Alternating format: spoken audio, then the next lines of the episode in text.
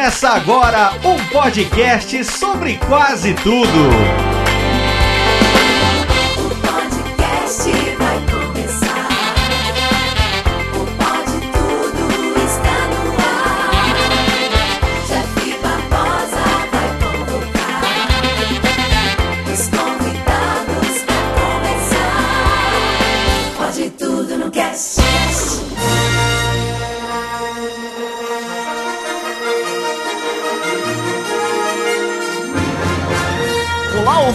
Sou o Jeff Barbosa, o host desse podcast que muitos acham que tem que acabar. e Estamos começando mais um episódio. E aqui ao meu lado está ele, entrando no shape do Kylo Ren, diretamente do Por Onde Vamos, Pedro Palota. E o filme mais esperado do ano chegou e se você não gostou, vai pra puta que pariu.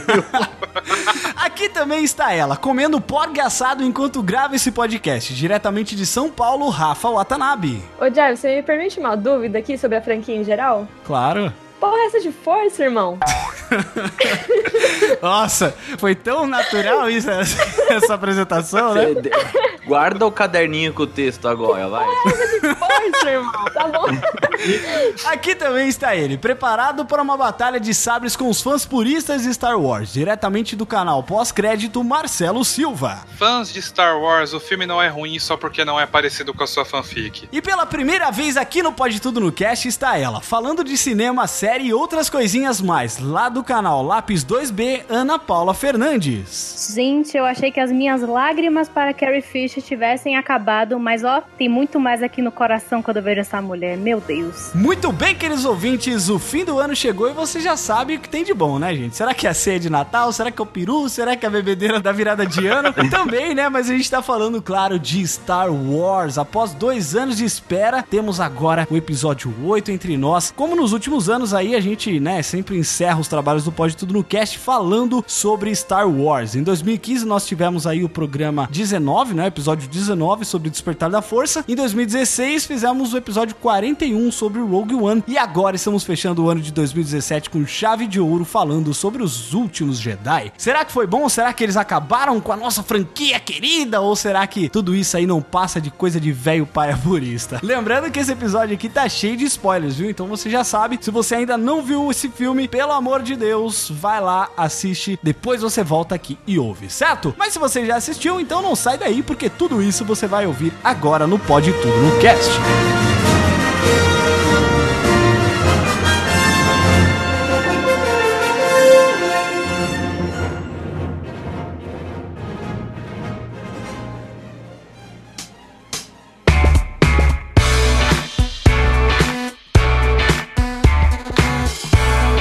Queridos ouvintes, antes de começarmos o último Pode Tudo no Cast de 2017, inclusive eu parei aqui agora, né, eu tava, tava lá na, na festança, na, na farreada, na bebedeira, tá brincadeira, ainda não começou não, mas é, estou aqui para dar os recados do último Pode Tudo no Cast pra vocês, antes da gente começar aí a falar de Star Wars Os Últimos Jedi. Como vocês já sabem, esse sendo o último programa de 2017, no ano que vem a gente dá uma pausa e aí voltamos lá por fevereiro, por aí, mais ou menos, né? Então, se você quiser ficar por dentro da- das coisas que acontecem, querer saber quando vai lançar episódio, porque tem muita gente que só conhece pelo site, né? Que só acompanha o site, salva o site nos favoritos e aí fica vindo lá pra saber se lançou já episódio ou não. Aí você pode assinar o nosso feed também, que é muito mais fácil, né? No seu agregador, você procura lá em qualquer um dos seus agregadores de podcast. Se você já tiver no iPhone, você vai lá no aplicativo Podcasts e aí você vai na pesquisa lá e procura Pode Tudo no Cast, com demudo, é claro. Procura lá e aí você eh, se inscreve aqui no nosso podcast você recebe no seu celular. Se você estiver usando Android, você digita podcast lá na, na sua pesquisa lá do, da Play, eh, Play Store, não, Google, Google Play, Google Play. Você vai lá na Google Play, digita podcast, instala qualquer aplicativo. Tem um que é muito bom que é o Podcast Addict, que é um aplicativo gratuito e muito bom para ouvir podcast. Aí você vai lá e pesquisa por Pode Tudo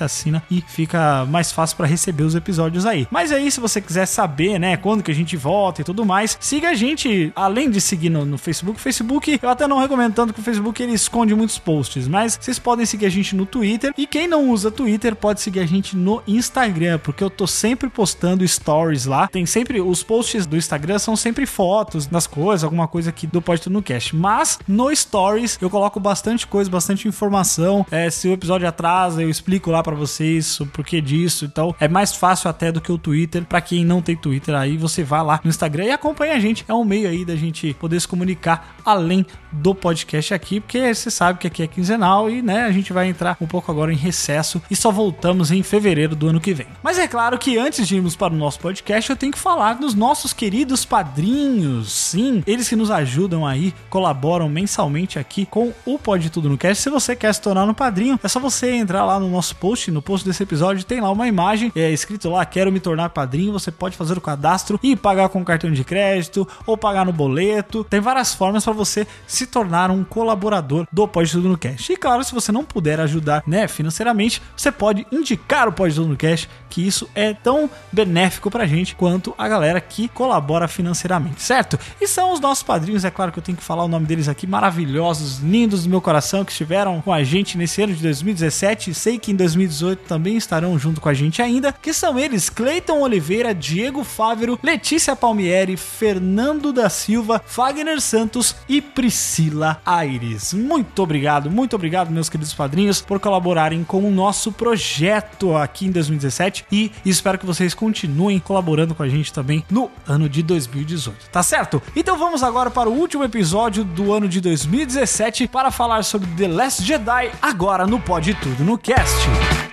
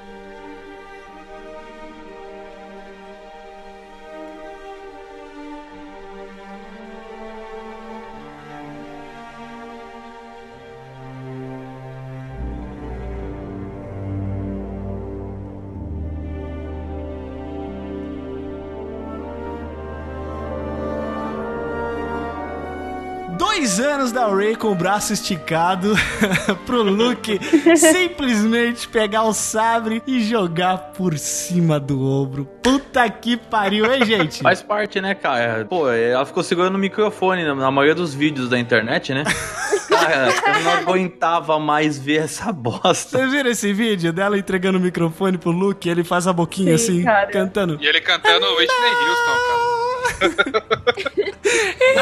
Essa, essa é o By Myself também. É, é verdade. Cara, mas a buquê tava tão perfeita, cara. Os caras que perdem tempo fazendo essas porra. É, esses caras dos memes. Se essa galera dos memes resolvesse, sei lá, fazer uma revolução assim mundial e paz mundial, sabe? Já ganhou, man. A galera já ganhava. Mas é, a galera prefere fazer memes, né? É, mas imagina se essa cena, ao invés de ser essa pegada de ah, peguei aqui, ó, sabe, que se dane, isso aqui não é mais importante pra mim nesse momento. Se ele pegasse e fizesse aquela cara de emocionado que o Mark Hamill adora fazer, só que ele não sabe, e levasse aquilo pra um lado nostálgico, sabe, do ponto de vista, ó, o meu sabre. Aí ia ter nego reclamando que, não, que cena boring, sabe? Sabe o que, que eu acho disso, Pedro? Eu já vou resumir aqui uma coisa que, que eu falei pra Deus e o mundo. Se eu pudesse resumir esse filme pra mim, em três palavras, ele seria quebra de expectativa. Eu acho que, como a gente tá tanto tempo esperando o herói, o Luke Skywalker, ah, o maior Jedi de todos os tempos. Porra nenhuma, né? Jedi, ele nunca foi o maior Jedi de todos os tempos. Ele foi o maior Jedi. Ele fala que ele é o melhor porque é por eliminação, né? Porque ele é o único.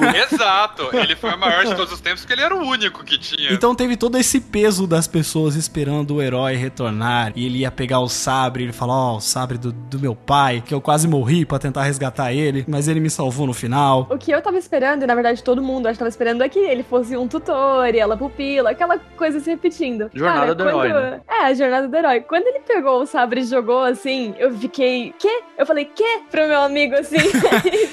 a gente tava no cinema, eu falei, mano. Aí eu, eu demorei uns 10 segundos assim pra entender o que tinha acontecido. Eu falei, cara. Eu fiquei confuso, eu fiquei confuso. É, eu fiquei confuso também. Eu falei, meu Deus, como assim, velho? A gente esperou dois anos pra esse filho da puta pegar esse sabre e agora ele joga por cima dos ombros. E agora? Que que... A minha cara era a cara da Ray. Mano, que porra é essa? Eu vim aqui te buscar Eu tô dois anos com meu braço aqui doendo, segurando essa merda pra você jogar. pra você jogar por cima dos ombros, né? Essa quebra de expectativa logo no início já mostra o que esse filme veio fazer, sabe? É, o Luke, ele é um personagem, na minha opinião, que ele, ele não é um bom ator, ele é um bom ator, né, um dublador bom. Eu acho que ele não era. Ele tá Eu- muito bom nesse filme. Eu acho que ele atuou bem nesse filme, é, entendeu? Tipo, é um caso isolado. Não só nesse, cara. Ele tem outras coisas Ah, que ele faz bacana. Ah, Ah, o é Luke pra Skywalker. o- Ele tem o quê, Jeff? Ele só fez isso. Não, ele fez aquele vilão, o vilão do Flash, o vilão do Flash. Ele só fez Cara, isso, ele foi Ele foi dublador. Coringa. Mas É, ele foi Coringa, ele foi voice actor do Coringa, ele não Porra. foi o Coringa, entendeu? Ah, não, Exato. velho. Mano, o voice actor é, é o Coringa, velho. Ele fez toda a dublagem, tudo que tem do Coringa e tal, mas... Não, não é dublagem, é voz original que chama. É, ah, eu sei que é voz original, eu estou falando para o afegão médio, que nem diz o Léo.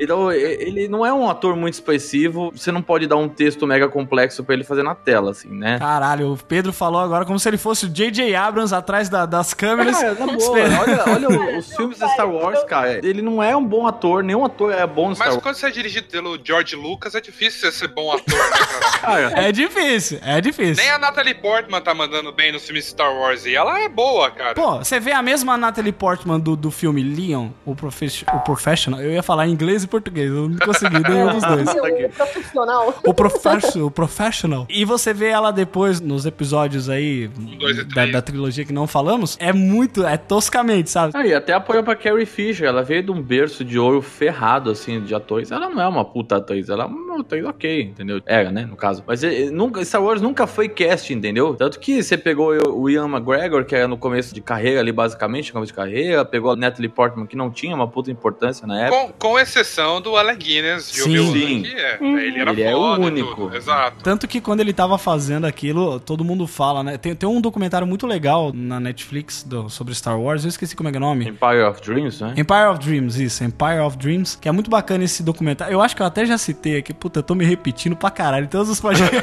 que eu falo de Star Wars, eu acho que eu já devo ter recomendado. Mas enfim, se você não, não assistiu, tá aí mais uma indicação. Assista, porque é muito legal, porque justamente o ator do, do Obi-Wan, né, que o Marcelo falou, ele era o mais experiente ali, né? Ele era o cara mais gabaritado. Ele era o único experiente. É, exato. Ele é o único que tinha alguma ideia do que tava fazendo. Sim, e ele meio que servia ali como professor até pra galera que tava ali, a galera se espelhava muito nele e tal. Apesar dele achar um saco fazer aquela porra. Dos principais só tinha ele e tinha o Peter Cushing, né? Que foi o Moff Tarkin, que foi ressuscitado agora no Rogue One também. Mas fora os dois, não tinha nenhum ator experiente mesmo. O Não, Alec Guinness foi indicado ao Oscar, se não me engano, pelo Obi-Wan. Foi. Que é um pouco demais, mas enfim. É, é isso que é, é o, é o que ele fica mais puto, né? Que é o filme que ele não gostava de fazer, o cara foi indicado pro Oscar, né? Exato. Ah, mas é que nem o Batman aí, né, filhão? O, o- o Batman, o Ben Affleck aí fez um monte de filme da hora, aí ele vai nas entrevistas, nego só pergunta de Batman pra ele. Ele tá de saco cheio dessa porra já. A ideia, acho que, de ter um personagem assim, que na própria Daisy Ridley mesmo, ela fez, tipo, um ou outro papel no cinema e TV Sim, lá sim. só. Então a ideia é que vem uma pessoa, assim, o personagem vem do nada, que a Rey vem do nada, o Luke vem do nada, né? Na época que foi lançado, né? A trilogia original, e o Anakin vem do nada. E eles, os atores mesmo, vêm- não, eles vêm do nada, entendeu? Tipo, Uhum. eles não eram atores famosos. Então eu acho que essa concepção do personagem é mantida, eu acho que é importante isso, sabe? Só que agora, botar o Mark Hamill lá na puta, meu amigo Mark Hamill, né? Que eu tive a oportunidade de ter um tweet curtido pelo Mark Hamill, né? Ah, é Toma essa. verdade. Eu gosto, assim, muito dele. Não significa porque eu gosto dele, parece uma pessoa muito bacana. E o que eu vi é que ele é bom ator, cara. Mas uma coisa que eu tenho que discordar, assim, é, tudo bem, eu acho que ele não é um ator maravilhoso, eu dei uma péssima referência aqui que ele fez o vilão do Flash, meio merda aquela Porra, porra. pelo amor de Deus. É, mas foi bom até É, o, o ok. papel dele no Flash. Mas uma coisa que eu acho positivo demais nesse filme é que eu olho no fundo dos olhos dele e eu consigo ver o Luke Skywalker da Exato. trilogia original. Uhum. Isso é uma coisa que, sabe, eu não sei se é mérito do cara, se é o que, que sei lá, nostalgia, mas você olha ali no fundo e vê. Eu acho que é um pouco dos dois. Tipo, ele mandou muito bem. Muito bem, não digo, mas ele foi muito melhor do que ele já foi nos outros, nos outros filmes. Olha, aquela é- coisa de novo, né? A comparação é. É, não, Não, mas assim, nos, nos Star Wars antigos mesmo, assim, meu, não compara, né? Aquela, ele ficava com uma cara de nada, assim, no- nos outros. É como o próprio Yoda fala pra ele, né? Ei, você tá sempre olhando pro horizonte, né? Além do que ele, ele é o único realmente que você consegue só pensar no personagem. A Leia, até nesse filme, você consegue ver um pouco da Leia dos filmes antigos. No Despertar da Força, ela tava bem esquisita. Agora, por exemplo, você vê o Harrison Ford. Eu adoro o Harrison Ford, mas ele tava sendo Harrison Ford no Despertar da Força. Ah, eu não Ford, aguento ele mais. sempre é, ele Ele sempre é. Não, ele Ele é faz pra mim, ele é sempre o Indiana Jones, pra mim. Não, na verdade não. sempre E o Indiana Jones é quem? O Harrison Ford. Exatamente, ele não é o Indiana Jones, o Indiana Jones é ele. A galera fala assim, ó, precisamos do Harrison Ford pra esse filme porque o personagem é o Harrison Ford. Aí eles chamam Harrison Ford. Não, mas o problema é que eu não consegui ver o Han Solo no Despertar da Força. É, Eu só ver o filme, Harrison cara. Ford. Assiste o filme que você vê o Han Solo lá.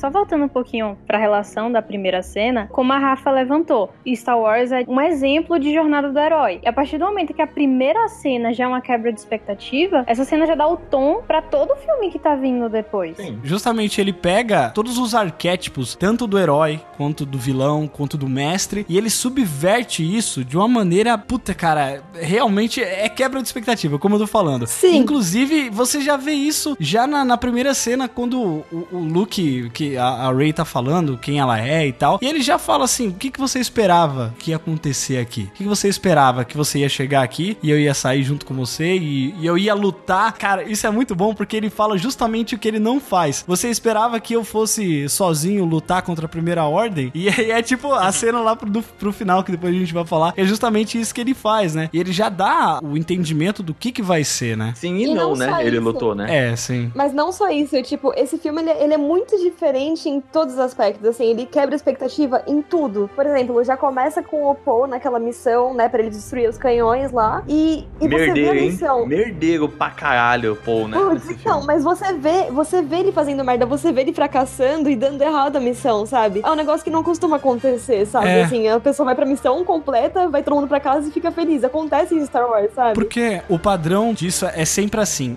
Eles sempre fazem isso em quase todo filme, principalmente Star Wars, né? Que é, você tem um governo ali que controla as coisas, vamos dizer assim, você tem os mais velhos que fazem as coisas das leis, né? Como funcionam, ah, porque a gente sempre fez assim. E aí você tem o cara que ele vai contra a maré, né? Que ele, ele quebra o sistema de alguma forma e a partir daquela rebeldia dele, ele consegue sucesso. Esse é o padrão dos filmes hollywoodianos e a jornada do herói quase que funciona toda assim, né? E nesse filme tem uma coisa que é bacana que é justamente essa quebra, essa quebra do arquétipo, né? Do arquétipo do cara que é o rebelde, personalidade, que é o cara novo, que o novo é sempre melhor do que o velho. Nesse não, esse filme ele mostra como a experiência ela faz a diferença e como é importante, né, você ter toda essa carga que, que os heróis eles, eles levam de todas as coisas que eles passaram. E isso acontece justamente com o, o Paul Dameron já no, no começo ali, toda essa quebra que você fica, caraca, ele vai conseguir, ele vai. E justamente é tudo ao contrário do que você espera, né? Todo o arco dele nesse filme, inclusive eu gostei muito dele nesse filme, foi uma das coisas que pra mim eles corrigiram do Despertar da Força, que ele tava bem apagado naquele filme, ele apareceu pouco, né? E nesse ele já ganhou um arco todo dele, tudo bem de aprendizado mesmo, que é isso, tipo, não quer dizer que o novo não tem espaço, né? Quer dizer que o novo ele tem espaço, mas ele precisa aprender com o velho pra conseguir seguir o próprio caminho, né? Tanto que o arco dele é esse, no começo ele só faz merda, ele ah, faz um motim maluco lá no meio do... Não, do- ele só fez merda no filme. É, então. Só no final ele descobriu que ele fez merda. Ele fez um motim e tudo, aí no final a, a Leia, ela dá espaço pra ele crescer, que inclusive eu acho que no fundo foi meio que uma, entre aspas, finalização, uma tentativa de finalização do plot dela, né? Uma passada de bastão, né? Exato, é falar, ah, é, sigam ele, né? Eu acho que no 9 eles vão tentar usar isso como uma forma de finalizar a história dela, né? Com aí pelo meio do caminho. Mas é mais ou menos nessa ideia mesmo, né? O arco que ele segue nesse filme é esse: de que, tipo, o novo ele tem espaço, né? A gente precisa de pessoas novas, de ideias novas, mas tem que ter o peso da experiência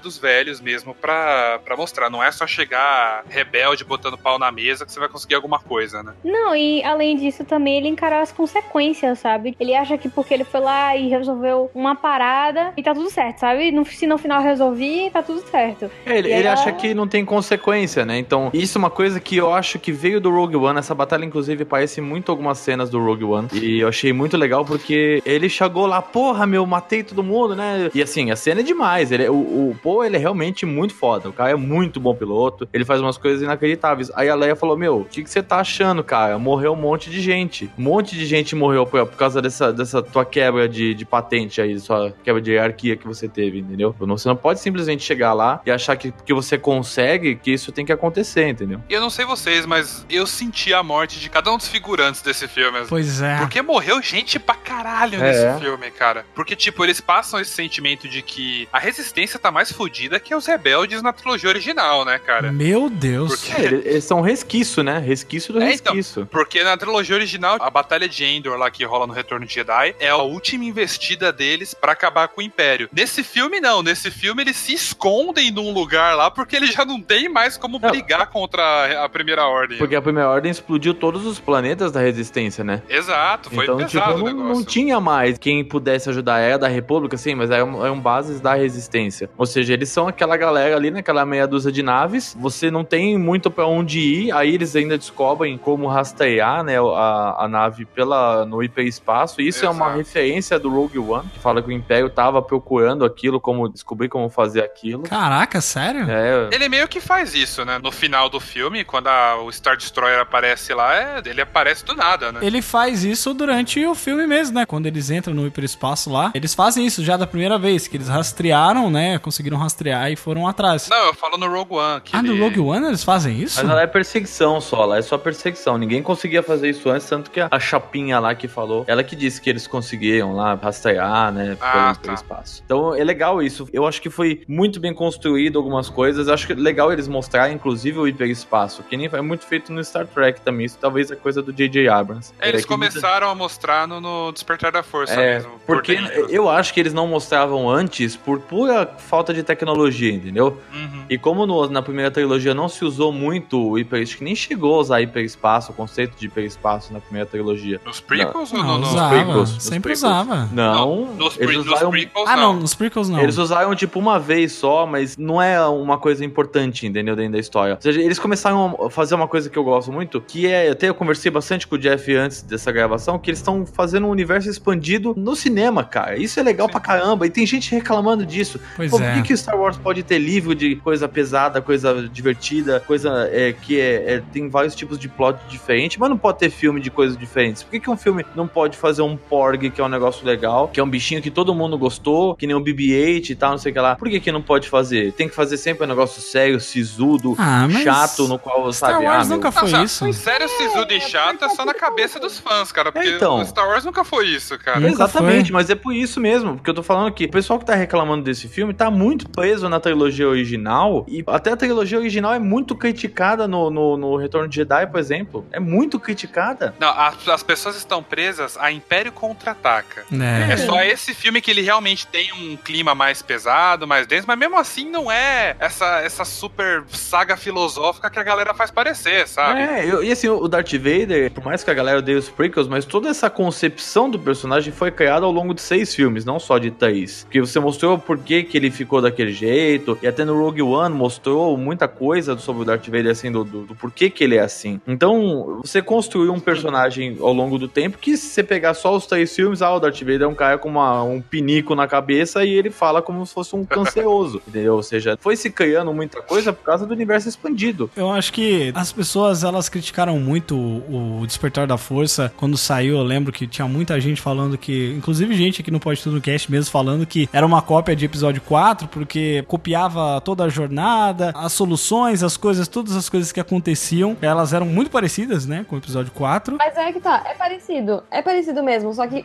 E daí? Tá ligado? É, mas, E daí que mas, é parecido? mas só que ao mesmo tempo que depois, agora que eles fizeram uma coisa totalmente diferente, que pra mim, sério, nunca teve nada desse tipo assim, igual. É, o filme não tem três atos, né? Ele tem mais de três atos, se você for analisar. Você se perde ali no meio, né, cara? É, ele tem micro arcos dentro do filme e isso eh, funcionou muito bem. Tinha uma chance de ser uma grandíssima bosta, mas foi muito bem trabalhado. É, mas, Mas sempre tem, né, velho? Tem um demônio da expectativa dos fãs, sabe, velho? Que, querendo ou não. Assim, sempre vai ter uma galera que vai odiar.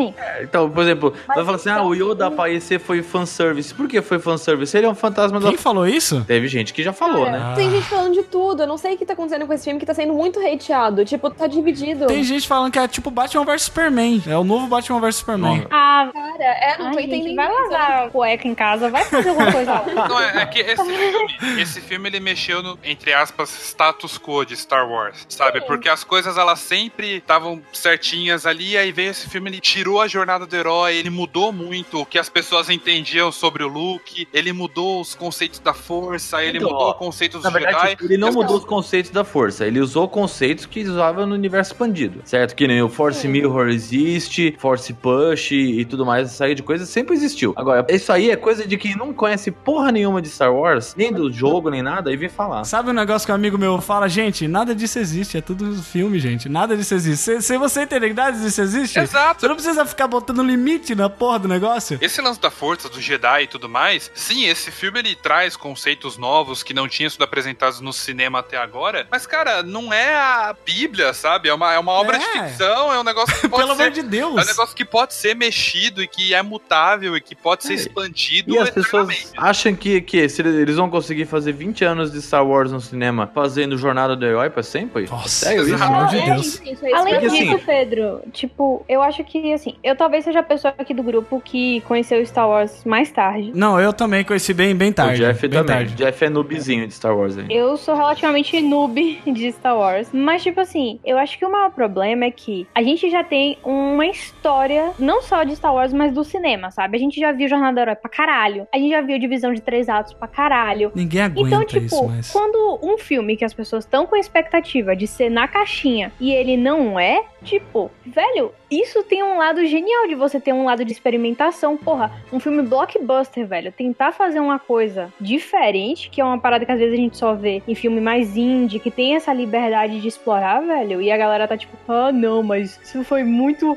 Eu não gostei do look desse jeito. Ah, Porra, ah, o Luke Mas, não ó, faria isso. Eu vou falar um negócio. faria, o Luke, velho? o Luke sempre permeou pro lado negro da força. Essa história de que nesse filme agora ele foi mostrado como se ele nunca tivesse feito isso, nem para o contra-ataque ele quase se rendeu. No Retorno de Jedi, então nem se fala. Cara, ele não é um anjo, ele não é um anjo que vem do céu, sabe? Ele é um ser humano que tem falhas e que tem problemas. Sim, tanto que o próprio Yoda falou que ele era muito velho pra ser treinado, porque ele já é, já é um adulto praticamente, e o, o ensinamento Jedi é desde criança, justamente pra você eliminar essa fase do receio, da ansiedade e do medo que uma criança tem. Ou seja, você pega um Luke, que na minha opinião, o fato dele permear entre os dois lados, que é exatamente uma coisa que o Rogue One fez também, que não existe certo e errado, existe tons de cinza no meio disso. E o Luke, ele tentou matar o Kylo Ren num momento que ele estava, assim, vamos dizer, influenciado, entre aspas, pelo lado negro da força. Tava desesperado, eu, eu, eu acho que ele tava desesperado. Exatamente. Eu não acho que é. Eu não acho que é lado negro, eu acho que é mais pela questão questão do medo mesmo. Do, do. Sim, mas do o, medo de o, você fazer cagada de novo. o sabe? medo, o medo leva ao lado negro, né? Eu tô expandindo um conceito do universo Star Wars. Isso aí é papo de prequel.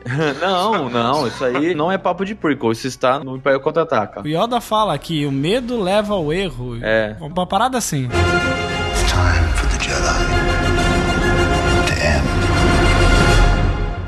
aliás, falando em Império Contra-Ataque e Yoda, assim, você pega o Luke do Retorno de Jedi, no final do Retorno de Jedi ele fala que ele é um herói, que ele tá do, do lado claro da força, nunca... É, Do lado da luz, né? Lado da luz. É porque todo mundo fala lado negro, mas o outro É. lado nunca fica muito claro, né? É. Qual que é o nome. Mas enfim, ele se estabelece como um herói no final do Retorno de Jedi. Mas assim, passaram 32 anos. Nesses 32 anos, o cara treinou o sobrinho, o sobrinho ficou maluco, ele se fudeu, o cara tá quebrado, sabe? No, no- Pois é. nos últimos Jedi. Ele tá desse jeito nesse filme porque ele tá quebrado. E eu falei do Império Contra-Ataque do Yoda por isso. A gente termina o Vingança do Sith, o Yoda tinha acabado de lutar com o Palpatine, vingança, super foda. Aí você chega no Império Contra-Ataca, tá um velho caquético maluco, velho. Mas isso é assim. ficou 20 Exato, porque são 22 anos depois. Isso não incomoda ninguém, né? Mas agora chega nos últimos Jedi, não, porque o Luke, ele não era assim. Não, e o Caralho, Luke, passou ele se fechou. décadas. Ele se fechou pra força depois da cagada que ele fez com o Kylo Ren. E ele se fechou, é como se fosse um alcoólatra, sabe? Que é um cara que ele Exato. não sabe se controlar. Ele descobriu ali que ele não sabia se controlar, tanto que ele parou no meio do caminho. Ele foi pior ainda que o Yoda, né? Porque o Yoda, tipo, ele se isolou, mas ele ainda continuou um Jedi, né? O- então, mas o Yoda, ele falhou na missão dele, é diferente. Exato. O Luke Skywalker fez merda mesmo, ele ia matar o Kylo Ren. Tipo, ele poderia ter deixado o negócio transformar, mas ele foi não foi seu- uma pilha errada, né? Foi uma pilha errada, tudo isso que aconteceu. Ele foi o catalisador, né, da parada, né, no fim das contas. E convenhamos, é algo que faz sentido pro personagem, porque assim, ele era o único Jedi, convenhamos, ele nunca teve um treinamento decente. Não. Né? Pra, pra ele ir lá e ter que criar toda uma nova ordem Jedi, era uma responsa muito grande. Faz sentido o cara fazer merda e se atrapalhar e ter Uhum. feito o que ele acabou É, fazendo. então uma coisa assim, peraí, aí, aí tem que dar uma, uma corrigida nas coisas, porque o Yoda e o Obi-Wan podem ter treinado ele nesse meio tempo aí, entendeu? Como Force Ghost lá da vida. Ah. Até o Yoda aparece, entendeu? E, É, e- ele tá, ficou é, modelando vaso de barro, né? Aí eles apareceram atrás. Então, assim, no fim das contas, o que a gente vê nos últimos Jedi é que o Luke, ele é sim um mestre Jedi, ele é um cara foda, e ele tem um conhecimento fora do normal da força, porque o sangue da família dele também já tem uma predisposição a ter a força muito forte, e não são midi-chlorians, tá, gente? Então, Nunca será.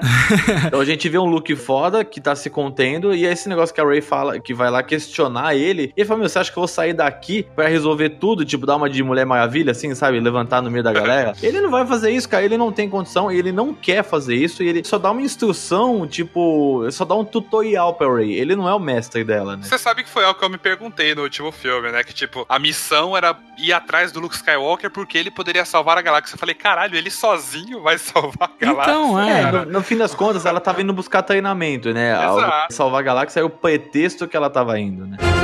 It's time for the Jedi Agora eu quero falar de um personagem que eu achei que ficou completamente apagado nesse filme, eu fiquei muito triste, que é o Chewbacca. Chewbacca? Eu achei que ia falar do Apagadaço. fim. É, Eu achei que ia falar do fim também, por que não? Não, ele tava da Cara, hora. Você sabe que esses personagens clássicos, fora o Luke e a Leia, que eles estão ali por um propósito, né? Pra passar o bastão e pra servir como mentores e tudo. Os personagens clássicos, eles não estão conseguindo aproveitar bem, cara. O Chewbacca Não ele ficou é. apagado mesmo. E o outro também lá, o C3PO. O R2D2, coitado, teve a- foi um figurante nesse. Tudo bem que é uma das cenas mais bonitas do filme, né? Que ele participa, mas mesmo Até o assim, BB-8. Quase também. chorei, cara. Ou aquela cena da, Leia me pegou de surpresa, cara. Eu não tava Nossa, preparado cara. pra aquilo. É, o próprio Luke fala, né? Agora você apelou, né? É, golpe, baixo. Vamos ver o que ele fala, né? Porra, cara, que isso? Exato, mas eles estão com uma dificuldade. Eu acho que eles estão com uma dificuldade de conseguir encaixar esses personagens coadjuvantes da trilogia clássica nesses filmes novos, porque sei lá, acho que não tem muito espaço pra eles mesmo, sabe? Acho que é- tem que passar o bastão, cara. Não É. vai adiantar. Sim, Só sim. que é foda que eles são robô, eles não morrem essa desgraça, né? Mas, Eu acho que mas o- sumir com eles é errado também. Sim. Dá um tempo de tela absurdo é errado, então eu acho que tá É. satisfatório. Me E dá uma alegre. também acho, eu acho E que tá Chewbacca? tranquilo, gente. E o Chewbacca é triste você ver ele sem o Han Solo, né, cara? Nossa, é, É muito nossa. deprimente. Nossa, é deprimente, cara. Quando o Luke pergunta, mas cadê o Han? Aí o Chewie fica, tipo, muito tristão lá atrás. Nossa, nossa, cara. cara, que dó. Vai dar um. Isso é foda. Falando nisso, que vocês lembraram da Millennium Falcon, aquela hora que o Chewbacca vai comer o porg assado, cara. Mano. Essa é uma das melhores cenas E aí, de comédia. Eles ficam olhando assim, chorando. eles entram na Millennium e tá um monte já dentro da Millennium Falcon, cara, é tipo uma praga aquela porra. Aliás, os Porgs funcionaram nesse filme, né? Tipo, Sim. eles não foram É. irritantes igual os Ewoks. Funcionaram porque justamente eles não foram tipo assim. um- eu achei que era. Porque no trailer parecia que era só um, né? Sim. Porque só um aparece ali na frente. Eu falei, ah, pronto, eles vão pegar um desses aqui e vão utilizar ele Meter como, história, né? Meter na história. Mas não, eles estavam ali na, na ilha e eles faziam parte da ilha. Depois saiu da ilha, não tem mais os bichos, né? E falando assim, ah, mas Tudo eles que só são pra vender boneco. Tá bom, me dá o boneco que eu compro, porra. O bicho é mó legal, cara. Cara, É bonito. Star Wars é feito pra vender boneco. E daí? Exatamente. É? Isso Desde o começo, Então, né? é o Exato. Tudo que tem na ilha é muito da hora. Assim, é, as cuidadoras, lá cuidadoras, né? Parece um ET, cara. é muito bom. Putz, cuida- Parece é muito ET. engraçado. É muito engraçado. Tipo, a Ray destruindo tudo, assim. Elas me odeiam? É tipo a tia véia que, que arrumou tudo pro Natal e você bagunçou. é, exatamente. Ô, É muito- mano, eu adorei tudo sobre a ilha. E o leite, e o leite? O Luke tomando o leite? Le- Nossa, que É, o coisa nojenta, verde, mano. cara. Caraca, que nojento, cara. Aquela cena é asquerosa. E aparece o Luke todo babado, tipo um bucaque daquela porra, sabe? Ai, que nojo, Pedro, pelo amor de Deus. O Luke pescando, tá ligado? Certeza que vai ter um filme pornô disso daí, cara, Não, cena. cara, o Já Luke, deve pesca... ter. o Luke pescando é muito foda, cara. Não é animal. Nossa, que cara, mas foda, né? viu aquela X-Wing Você não debaixo d'água? imagina ver. Você não imagina ver o Luke pescando, sabe? Pô, é o Luke É. pescando, Quem cara. viu aquela X-Wing debaixo d'água, que era a X-Wing Eu do vi. Luke? Oh, Meu muito bom. Deus! Sim. Eu vi gente falando, reclamando assim na internet, falando: Ah, eu não acredito que o Luke não tava lá no final de verdade. Pô, ele tinha uma X-Wing lá, mano, tava embaixo d'água. Daí eu falei assim, pô. Há anos. É, há anos. aí aí o nego fala assim, pô, mas eles podiam, né, ter levantado, né, da água, porque eles já fizeram isso no filme, não sei o que. Fala, ah, gente, É, não- pelo amor de Deus, para de inventar moda. Não, e assim, ah, larga esse o povo, plot... Jeff. Já pega esse povo, pelo amor de O- Jeová. It's time for the Jedi to end. Uma cena que eu achei sensacional, e eu acho que o Marcelo vai concordar comigo, é a cena do espelho, cara. Do espelho da, da É. Ray. Da Ray. Sim, Cara, é Foi, foi Cena muito linda foda. essa cena. Eu fiquei tentando buscar significado. Foi a alegoria da caverna. Foi basicamente Sim, a alegoria exato. da caverna do Luke, só que foi feita de um jeito muito diferente, assim. Ah, é Muito- verdade, porque teve a caverna do Luke, né? Quando ele luta lá e ele encontra ele mesmo. Essa é a cena que ela enfrenta o lado negro dela, Sim. né? Por de certa forma. A impressão que eu tive é que ela tava, tipo, tentando olhar pro passado, sabe? Uhum. Que ela fala assim, ah, eu vou tentar ir até onde eu conseguir, sabe? E parecia que ela tava tentando. Mas é o grande medo Eu dela, acho que, enfrentar o passado eu acho que ela dela. tava. é, Eu não sei se era só isso, eu acho que ela tava tentando se encontrar, sabe? Saber o que que ela era, o que que tá acontecendo, porque ela mesma não sabe. Ela chega no Luke e fala: tá acontecendo alguma coisa dentro de mim, eu não sei o que é, eu tô com medo. Preciso saber o lugar no mundo. É o robô do Rick and Morty, What is my purpose, sabe? É. Essa manteiga. tipo, ele não. Acho que ela tava meio que encontrando, sabe? E é muito melancólica essa cena, é muito bonito. E é muito E- legal, né? Tipo, ela dá um estalar de dedos assim e vai indo em várias rays. Ela vai que descobrindo que é basicamente ela em vários momentos. Nossa, acho que é basicamente uma, uma alegoria temporal, assim. Nossa, E eu acho que é por isso também que, tipo, esse, essa coisa dela se entender que faz muito sentido a conexão dela com Kylo Ren. Que os dois são personagens quebrados. Uhum. Ela tem a frustração da questão dos pais, que ela quer descobrir quem são, ela não sabe se eles abandonaram ela, né? E o Kylo Ren é justamente o contrário. Tipo, o moleque, desde pequeno, tem uma pressão pra ser Jedi, tem uma agonia que ele também, quando vai pro lado negro, ele tem a sombra do avô. Tipo, ele também é um personagem quebrado. O Kylo Ren, ele é tipo aquele cara que ele é filho de um, de um juiz muito foda, sabe? Ou um juiz ou um médico. E aí os pais ou os avós esperam que ele seja igual. Não, não assim, não na questão que o, o pai e a mãe dele quisessem que ele fosse o Darth Vader, né? Porque, porra. Mas assim, é, que os outros esperavam, o- principalmente o imperador, esperava que ele fosse um Darth Vader, né? É, não é imperador, o Snoke, né? Ele Não é imperador. E eu achei interessante que a Leia admite que o filho dela morreu. Ela fala assim: o meu filho morreu. É, isso, Porque- isso eu já aceitei que meu filho É, se ela- foi, né? Que ela ele não vai voltar ele mais. matou o pai e deixou que tentassem matar a mãe, né? Cara, essa hora eu achei que fosse o momento que eles iam se livrar da Leia, sabe? O meu cu grudou na cadeira, cara, que eu ia levantar a fileira inteira se eu fosse no banheiro, velho. Pelo amor Foi de muito, Deus. foi cara. muito tenso, cara, porque quando explode eu falei, puta, é agora, é agora que ela morreu. Nossa, eu fiquei sem respirar. o- Junto com ela, junto com Essa ela. cena, até ela aparecer de novo no espaço, eu fiquei sem respirar. E ela voltando. Cara, que cena E foda. que foda. Eu quero falar sobre essa cena. O que que vocês Fala, acharam Rafa. dessa cena dela Eu achei voltando? sensacional. Maravilhosa. Eu achei, sabe, assim, é um tapa na cara, porque desde o começo, na, na trilogia clássica, ela nunca usou a força de uma maneira assim, sabe, né? Que, que ela pudesse movimentar as coisas, que ela pudesse realmente agir com a força, né? Além de poder se comunicar com o Luke, como aconteceu. É, ela usava por influência. Mas aí, cara, na hora que ela quebra uns. Eu não sei o que, que é aquilo, sabe? Tipo um cristal que tava. Acho que era o gelo, né? Era que vidro, começou- É que ela vidro tava. ela- não, ela tava congelando. Ela tava congelando, Ah, ela tava é, tá congelando certo, no tá espaço. E ela solta aquilo ali e ela volta, cara. Meu, quando ela começou a voltar, eu aplaudi, cara. Aquela cena de arrepiar, cara. Não, e, e eu acho que é legal isso, porque tem muita gente que reclamou, ai, porque a Leia, onde a Leia aprendeu a usar a força? Cara, não Caraca, importa. não Nossa, Esse importa, é ponto, velho. Não importa. mano, no momento de desespero, velho, eu subo um muro de 5 metros fugindo de dois caras numa moto. Exato, assim, mas essa é a é- questão do instinto, né? De você Ela é- usar a força no instinto. Ela é filha de um dos Jedi mais poderosos, que foi o Darth Vader, né? O, o Jedi Todo Sith, mundo né? é Jedi mais poderoso. O...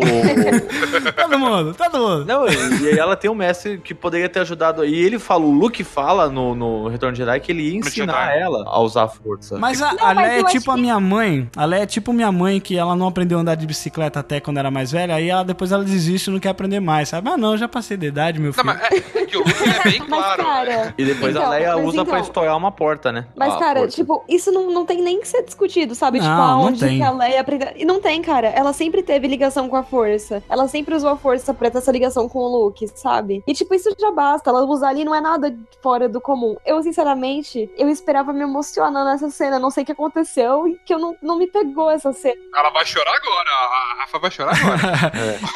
Eu não me emocionei ali na morte dela, porque eu falei, cara, tá muito repentino isso aqui, eles nem prepararam nada. Eu falei, cara, vai morrer assim? Vai morrer assim? Aí não, eu falei, não, cara, não, faz uma coisa melhor. Aí eu achei que, sei lá, ela fosse. Quando ela começa assim a quebrar o gelo, eu achei que ela tivesse se unindo à força, sabe? Do tipo, ela não vai morrer, Sim. ela vai se unir à força. Só que aí quando ela volta pra nave, que eu falo, não, ela não vai morrer agora. Eu vou te falar que foi um turbilhão de emoções, porque na hora que explodiu, na hora eu lembrei do trailer. E no trailer tinha uma cena que tava no trailer que ela aparecia e que não tinha aparecido no filme ainda. Eu falei, não, ela não morreu porque vai aparecer essa cena. Só que aí ela não aparecia de novo. Eu falei, caralho, será que cortaram a cena do filme e mataram ela? É, porque no trailer, né? Mas isso a gente já faz uma ligação até pro próprio Kylo Ren, né? Porque, tipo, ele teve a oportunidade de atirar, possivelmente Exato. matar É, mãe que foi mostrado no trailer, mas ele se segurou. Então mostra ainda mais esse lado grey da força, né? Ele é o Anakin ao contrário, ou seja, ele tem Isso. tendências a Ele é o voltar. Anakin que deu certo. Então...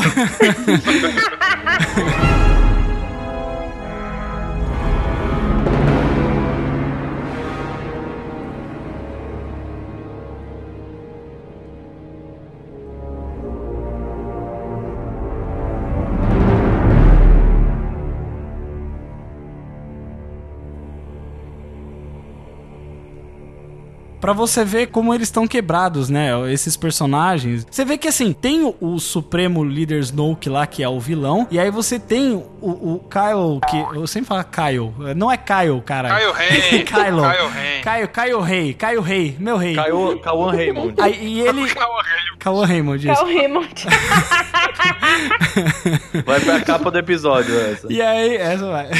e ele não é bem um vilão, só que ele também não é um herói. E aí você fica assim, caralho, o que que esse cara é, sabe? E aí, né, mesmo a Ray, a Ray também, ela não é uma, uma heroína. E aí você fica, caraca, todos os personagens estão fora do, do, do seu centro, sabe? Sim. O que que é o norte? O que que, o que sabe? Você não consegue enxergar a- a- o caminho. O que esse filme faz? Tipo, ele pega as pessoas que não são Jedi, que não têm a força, e transforma essas pessoas em heróis. O Paul é um herói, o Finn é um herói, sabe? Tipo, essa galera é herói da parte que eles têm poder sobre, sabe? E tanto como eles são heróis, mas ao mesmo tempo eles assumem muitas vezes pra si esse, essa carga de herói. Por exemplo, o Finn, né, lá no final, ou até o mesmo o, o Paul, né, a galera tentando se suicidar lá pra salvar tudo. Sim. E a galera fala fala: Não, velho, você não, você não vai fazer isso, não é o seu momento, você não é o herói aqui, tá ligado? É muito legal eu ver essas coisas se quebrando, porque justamente vai contra a expectativa que a gente tem de é que, né, o herói sempre vence o bem no final. E aqui a gente não tem bem, a gente não tem mal, né? Você tem no personagem daquele. do. Como é que é o nome do ator lá, gente? Aquele ator novo lá? Qual? Benício Del Toro? Isso. Putz, Aquele péssimo. ator novo. Não, o ator novo que Aquele tá na nova série. novo, né? Não, ator novo Jovem, na. jovem. Ator novo na, na saga, né? Esse rapaz tá começando agora. né? Então. Dizem que é bom. Você tem no personagem do Vinícius. Do Vinícius. É o Vi- Vinícius.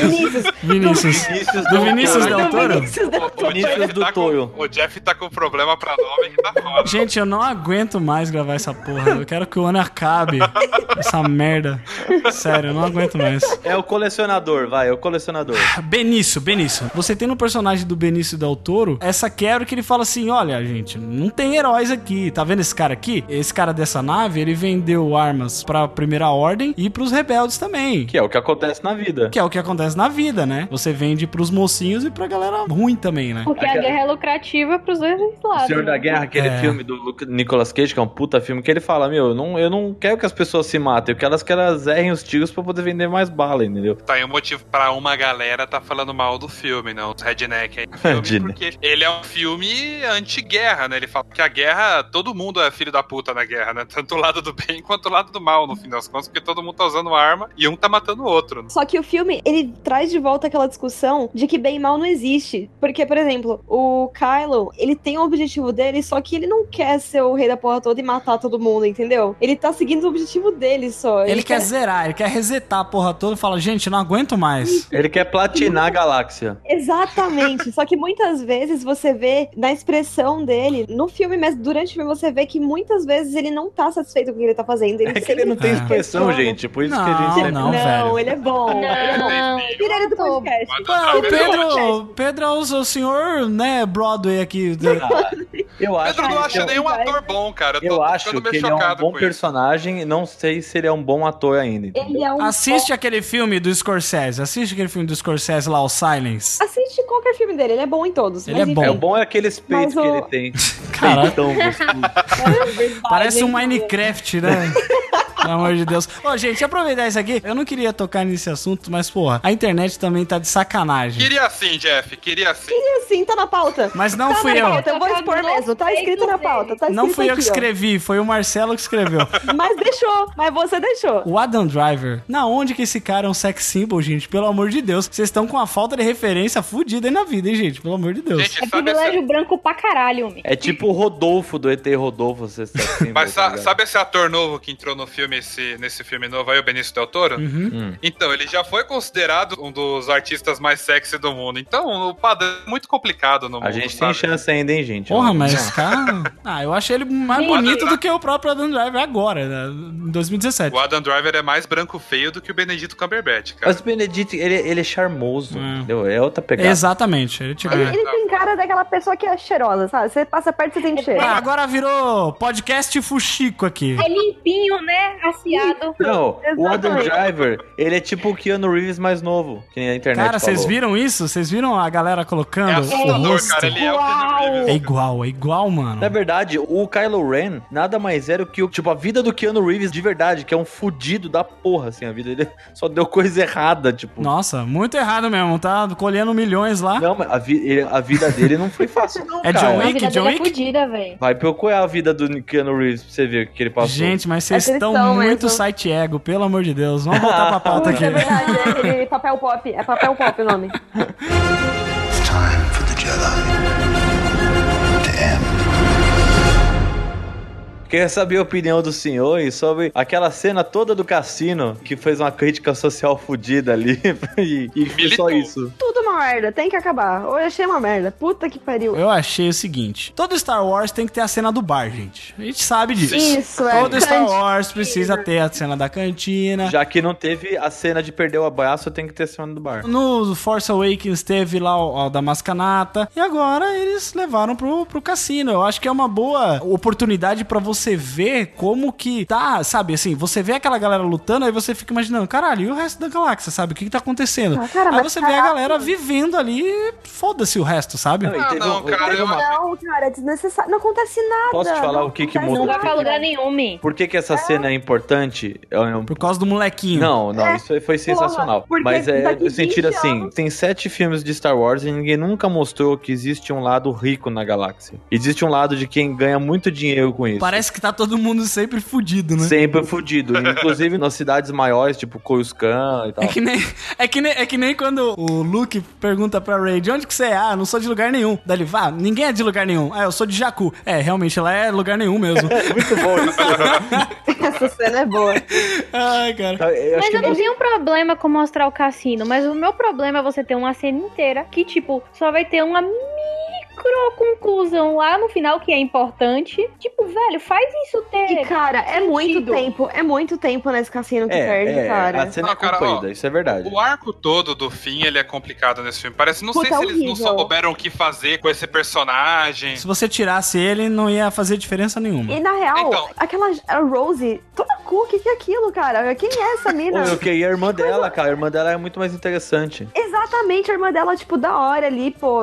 Ah, não, sério, cara. Não Achei Rose- esse casal, casal horrível. Achei Putz, nada a péssimo. Ah, ver. isso foi, A mina- isso foi péssimo. a mina beija ele, forçação de barra em cima do nada. casal, cara. Eu ainda tô chipando a Ray. Gente, gente, ele. gente, vocês beijam uma pessoa na balada e vocês viram um casal? Eles só deram um beijinho ali do Ah, nada. casal é uma bitoca. Cara, É. não teve sentido, não teve construção nenhuma, sabe? Ela, tipo, não, conhecia calma. ele. Mano, ela falou, ah, eu vou Meu, eles morrer. quase morreram, caramba. É, morrer é um bom motivo pra você beijar alguém. Exatamente, situação de quase morte une as pessoas. Exatamente.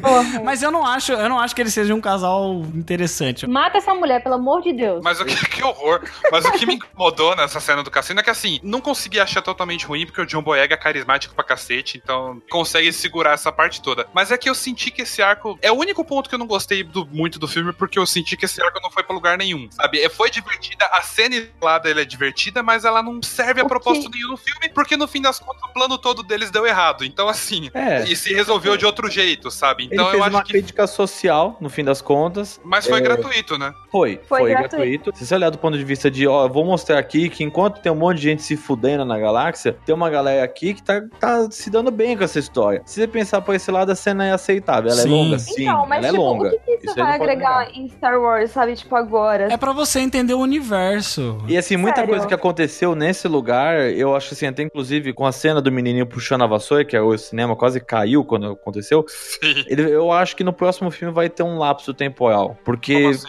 Vai ter um lapso temporal porque a resistência foi toda arrebentada. Eu não acho, Não não. tem mais quase. Tem meia dúzia de gato pingado lá. Eles não têm mais base, eles não têm mais nada. Ou seja, eles Eu vão ter que faço- reconstruir a resistência. Ah, mas só que no final eles falaram, né, que o Luke fez a esperança voltar. Então, deixa eu explicar o raciocínio. Se você tem aquele menininho mostrando, não que ele vai ser alguma coisa, acho que ele não vai ser nada, mas quer dizer que a força continua a existir nos lugares mais improváveis, como sempre foi, e que a esperança não tá perdida. Só que é uma geração nova que vai ter que vir Uhum. pra construir essa resistência, entendeu? Porque a resistência acho que- antiga morreu. Eu não acho que talvez tenha um lapso temporal por dar a entender pelas crianças que podem ter pessoas que são mais velhas e outras que são mais novas, e crianças e adultos que são sensitivas na força. Então Sim. talvez não precise ter esse lapso. Mas o que eu quero dizer é que, assim, todos os filmes do Star Wars, exceto esse, não teve um salto temporal. Todos os outros tiveram. É, ele foi justamente depois que terminou Exatamente. ah, o, o episódio 7, ele já começa esse, né, ao mesmo tempo. O Kylo Ren botou aquela fibra de carbono na cara lá pra, pra cobrir a Pois é, ele curou rápido, né? cicatriz. Aquele band-aid bizarro do, do, do Kylo Ren. Só mais bizarro que o band-aid do Kylo Ren é o ferro de passar roupa, né? Passando a roupa do... Nossa, muito bom Vocês viram cena, isso? cara. E é numa nave que é no formato de um ferro de passar roupa gigante. Não sei se vocês perceberam. Tá zoando. Não, não não sei, não sei se foi de propósito, mas o design da nave parece um ferro de passar roupa gigante. Gente, eu posso falar uma- uma curiosidade que eu fiz uma ligação direta com o band-aid do Kylo Ren? Ah. É, me lembrou umas ataduras feitas com pele de peixe, que é feito na região norte daqui do Brasil. Pra quem tem queimadura sinistra. Ah, sim. Na hora eu fiz essa ligação. Caraca, será que os caras estudaram? Pra mim pareceu fibra de carbono. É, é alga de temaki que eles colocaram. Alga de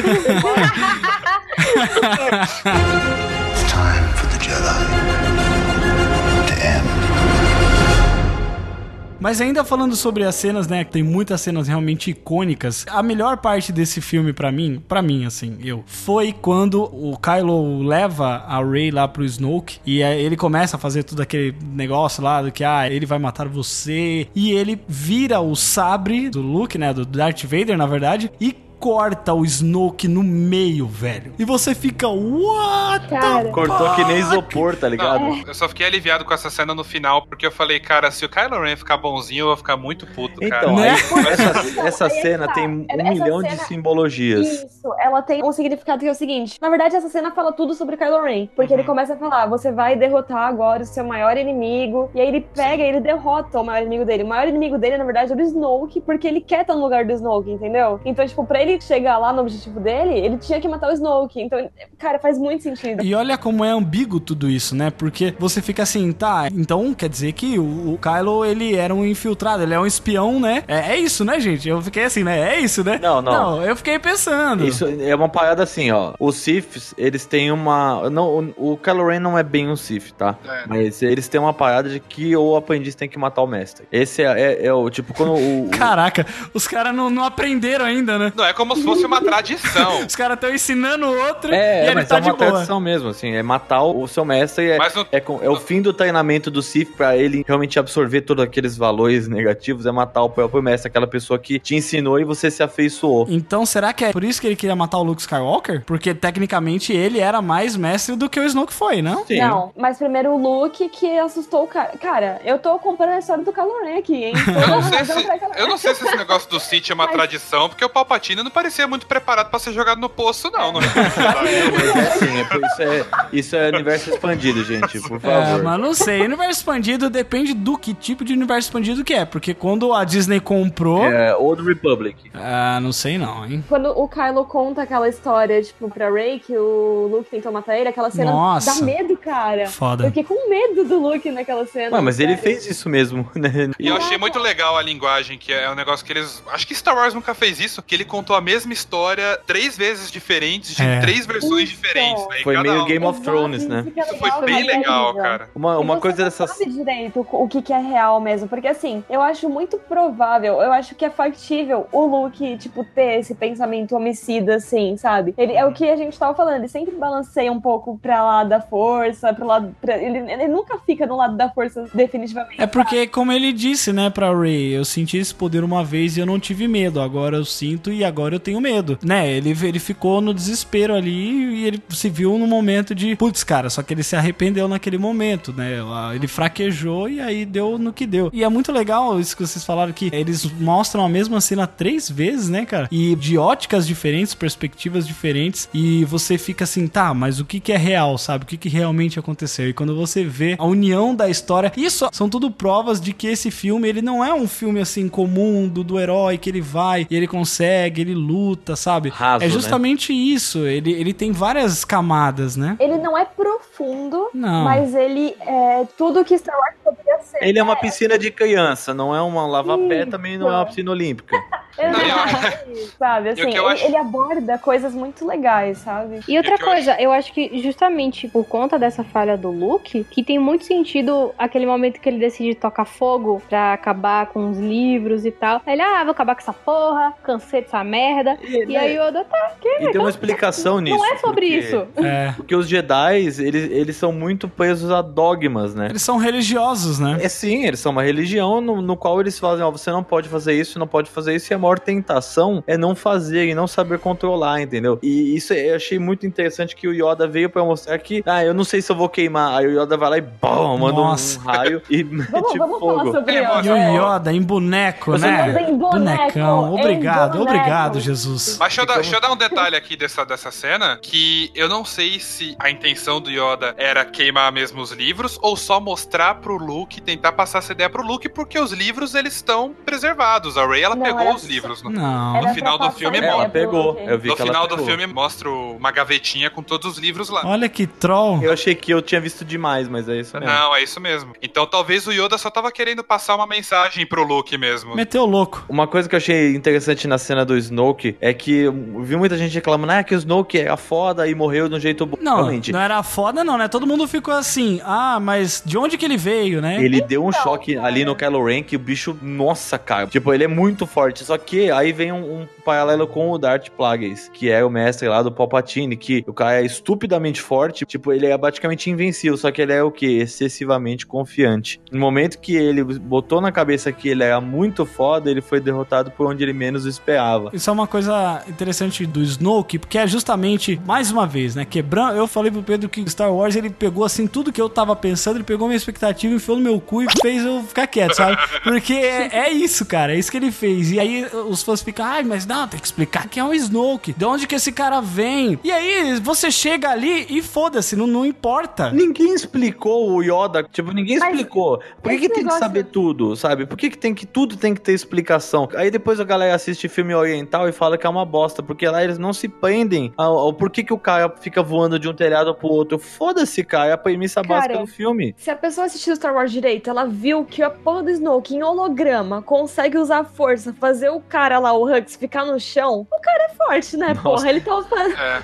Ele Puta tá em holograma usando a força. Até porque pra Porra. você controlar o Hux não precisa de muito, né? Vamos. Cara, mas pareceu você é um Gandalf. holograma. É. Você lembra aquela cena do Gandalf rodando no chão que os caras fizeram Putz. loop? É igualzinho, Sim. cara. Foi É. ridículo. Quando o Kylo Ren mata o Snoke e aí vem a Rey, cara, na minha cabeça foi matar todo mundo. Essa luta foi Que foda demais. né? Porque você vê assim o jeito dos dois. O Kylo Ren, ele é todo agressivo, ele não se defende e tal. E tipo, a Rey, ela é toda defensiva, ela só defende, ela contra-ataca. Tipo, isso é muito Como, legal, como um sabe? Jedi, né? Como um bom Sim, Jedi. e o Kylo Ren, tipo, foda-se, ele sai assim lutando com cinco caras ao mesmo tempo É. e matando cinco e a Rey, tipo, só na defensiva. É muito foda, cara. É, eu ia Ei. perguntar se o Snoke tinha decepcionado, mas eu acho que não foi o caso de ninguém que tá aqui nesse podcast. Ah, eu acho que o Snoke, ele nunca foi Pra mim, um personagem que deveria controlar a trama do vilão. Exato. É, acho que, na minha opinião, ele é um personagem interessante e que se mostrou até o ponto que era válido dentro da história. Além ele do que- tinha que Meio- morrer pro Kylo Ren se suceder, assim. suceder como o vilão principal. Eu achei Além ele meio do- blasé. Na verdade, tipo, eu, eu, eu não ligo Blasé? pra. Ai, meu é, Deus. oh, meu Deus, eu sou muito. oh. Enfim, eu não ligo pra origem dele, caguei pra isso. Só que eu não entendi algumas coisinhas. Tipo, quando o Luke tá contando pra Rey a história lá que ele tentou matar o Kylo, ele pensou em matar o Kylo, ele fala, ele diz assim: o Snoke já tinha tomado conta. Tipo assim. É o Da coração onde que dele. o Snoke. É, da onde que o Snoke chegou ao Kylo Ren, tipo. Debaixo da não, cama. não mostra. Olha. É, é tipo isso. Ah, então, É o bicho papão, é o bicho papão. essas coisas ficaram soltas. Eu, eu não ligo pra origem do Snoke, mas eu queria entender como é que chegou no En- Kylo, sabe? Então, É, aí, aí isso a é gente pode supor umas coisas que é, por exemplo, o Snoke, ele tem a capacidade de usar a força independente de onde a pessoa esteja, ou seja, uma, uma parada interespacial, assim, tipo, pode ser em qualquer lugar, e ele pode atuar desde que ele saiba onde tá, né, essa pessoa. Ele já tinha visto que o menino tinha pretensão a ter o lado negro no sentido das dúvidas, e tem muito do Vader, ou seja, aquela coisa muito esquizofrênica do, do Vader, sabe? Então ele só se aproveitou daquele potencial. Mas tem duas coisas que ainda me deixam um pouco bolado. Eu concordo com a Rafa, assim, não sinto falta da origem do Snoke. Ele apareceu como holograma no Despertar da Força e como um vilão aqui nos Últimos Jedi, assim como o Palpatine aparece como holograma no Império Contra-Ataque e como um vilão no, no Retorno de Jedi. Mas o meu ponto é que, tipo, senti um pouco de falta em saber em que ponto exatamente que ele apareceu no meio dessa história, porque foi o que o, a Rafa falou, o Luke fala que o Snoke já tinha tomado conta do Kylo, mas exatamente quando que o Snoke apareceu? É. Né, Eu acho que isso vai ser contado naqueles livros que eles estão lançando agora, no Marcas da Guerra ou de Vida de Honra, que eles estão enchendo esse gap de 32 anos que teve entre um filme e outro. Fala se os caras não sabem fazer dinheiro, hein? O Putz, quê? cara, eles criam esse universo todo pra você continuar vendo coisas. Não é Exato, super sim. importante que você saiba qual é a origem dele nesse É. filme, mas tá lá. Eu acho que é isso que cria as discussões, né, cara? Se, pô, se não tivesse, nós não tava aqui, né, falando meia hora só do Snoke. O próprio Rian Johnson falou isso Ryan, no- numa Ryan. entrevista. Que Rian, O porra. Rian. Ah, não, não tá com Y pra mim, eu falo Ria.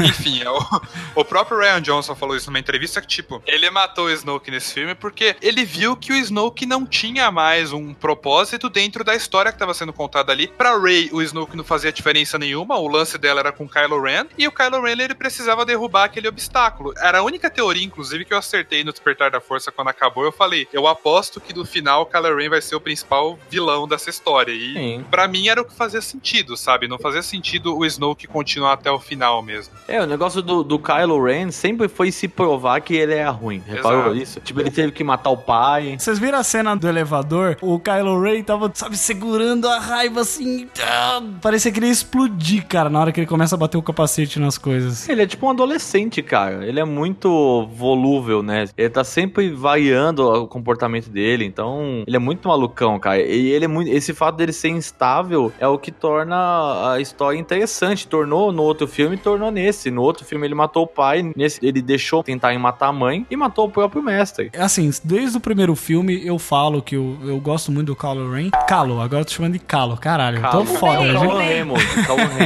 do Cauã. Eu sempre falo do Cauã que, que eu sempre gostei dele, assim, no, do, do primeiro filme. Galera fala assim, ah, que ele é um bundão, que ele é um vilão merda, não sei o quê. E pra mim, cara, ele é um vilão em construção. Ele é um cara que ainda não chegou naquilo que ele precisa ser. E talvez ele nem chegue, porque todos os personagens estavam tão quebrados nesse filme. Ele é o único vilão em construção na história de Star Wars, porque todos É. os vilões eles surgiram como vilões já pré-estabelecidos. Darth Vader ele surge na trilogia. É, é, na- é, quando surgiu, sim. Sim, na clássica. E convenhamos que também nos prequels ele vira o Darth Vader de uma hora pra outra, né? Ele mata, tira a mão do Samuel Jackson e na cena seguinte tá matando criancinha, né? É. Então é, é um negócio que não dá pra. não convence muito também. Meio 880. Eu- o- Mas esse é o lance. Ele é um vilão. Isso quando eu tava assistindo o filme eu tinha que ficar lembrando, sabe? Eu empatizava com ele. Eu ficava, porra, velho, o cara é quebrado, sabe? Tem uma puta expectativa em cima dele. Aí eu ficava com pena dele. Eu, não, mas ele matou o pai dele. Puta que pariu. Pois é. Ele matou Han Sabe? Solo, filho da puta. It's time for the Jedi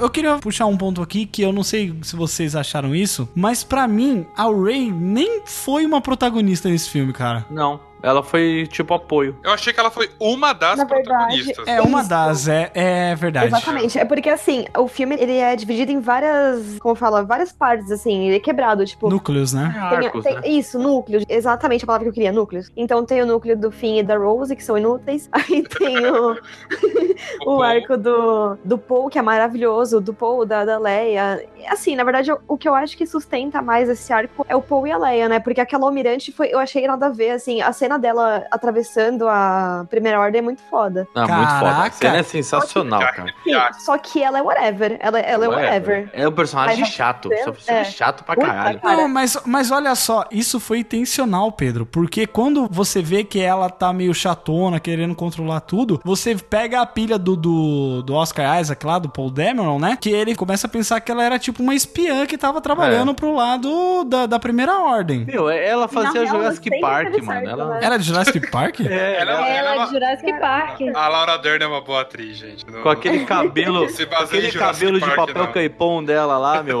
Mas ela, ela entrou justamente pra isso, pra ficar meio naquela ambiguidade de você falar, não, o novo é o melhor, não, o cara rebelde tá certo, vamos junto com ele. Tanto que até o C3PO ele começa a fugir assim, eu não sou programado para rebeliões, né?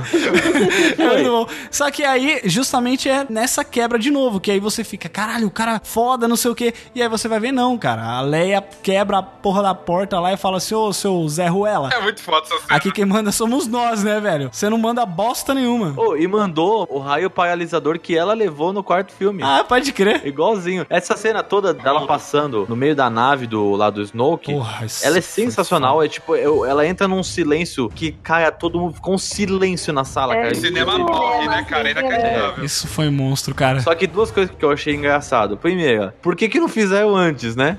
Já que sabia que a galera ia ter que se matar, meu, saía fazendo chuva de nave em cima da outra, né? A galera ia morrer mesmo. E outra coisa, tinha que aparecer no, depois que acabou aquela cena assim, ó, dirigida por J.J. Abrams, porque puta que pariu, aquilo é muito cena de Star Trek, cara. É muito cena de Star Trek. Eu acho interessante que tem todo esse conflito do Paul Dameron com a, a Almirante, só que ela mesma reconhece o valor dele, sabe? Uhum. O valor dele naquele ambiente de guerra. Ela fala, ah, eu gosto desse cara que faz problema. Porque nesse ambiente de guerra guerra, por mais que você tenha que ter o respeito à questão de hierarquia, você também tem que ter um outro lado que é o cara que vai lá e vai improvisar e vai se jogar, sabe? Ele também tem muito valor. Posso perguntar uma coisa? Vocês também sentiram um feeling estranho, assim, meio. um negócio meio fanfic entre Kylo Ren e Rey? Ah, não, gente. Não, Sim, chega, chega disso, chega, Não, não, Cara, para. eu, não, é sério, eu senti um feeling. Vocês não sentiram? puta eu que um pariu, feeling. Eu Não. senti, amiga, pega na minha mão. Não, não. A única cena que passa esse feeling que é desnecessária é a cena do Kylo Ren pelado, que é aquela olha, ah, É. você pode colocar uma camiseta? Peitão. Mas o resto da cena, é, pra mim, fez parte do plano do Snoke, cara. Nossa, De tem cara, duas mentes e Não neguem cara. o óbvio. Eu, sinceramente, eu achei que tava rolando um clima A estranho. Ray, Eu falei, a Ray vai perguntar assim pro Kylo Ren: Nossa, tem whey dentro desse lightsaber aí? E olha, que peitão, hein, rapaz? Ah, pelo amor de Deus, foi não. forte, tá? Mas eu acho que não. Ele é Marine, gente. Ele é forte. É que eu acho que assim, eu acho que a gente é um pouco mal acostumado que sempre que tem uma interação mais próxima de um homem e de uma mulher num filme, a gente já fica meio, ah, será que tem alguma coisa? Só que assim, eu acho que a Ray, ela tá sendo desenvolvida nessa trilogia, sem brincadeira, como uma das personagens femininas mais independentes que eu já vi nos últimos anos no, cinema. Pra mim, continue assim, Ó, ó, por favor. Mas Sim, Eu eu acho que ela também. não precisa disso, sabe? Eu acho é Não, não precisa, não precisa, mas eu acho que teve, é o que eu tô falando, eu acho que teve. Eu, Ah, eu sinceramente senti um negócio estranho ali. Ó, Eu te também, eu preciso, eu preciso falar. É o seguinte, não é a questão de. Eu entendo seu ponto, Marcelo, mas, por exemplo, ela já teve uma interação com o Finn. E a interação com o Finn que ela teve não teve nem um pouco dessa tensão. Foi puramente amizade.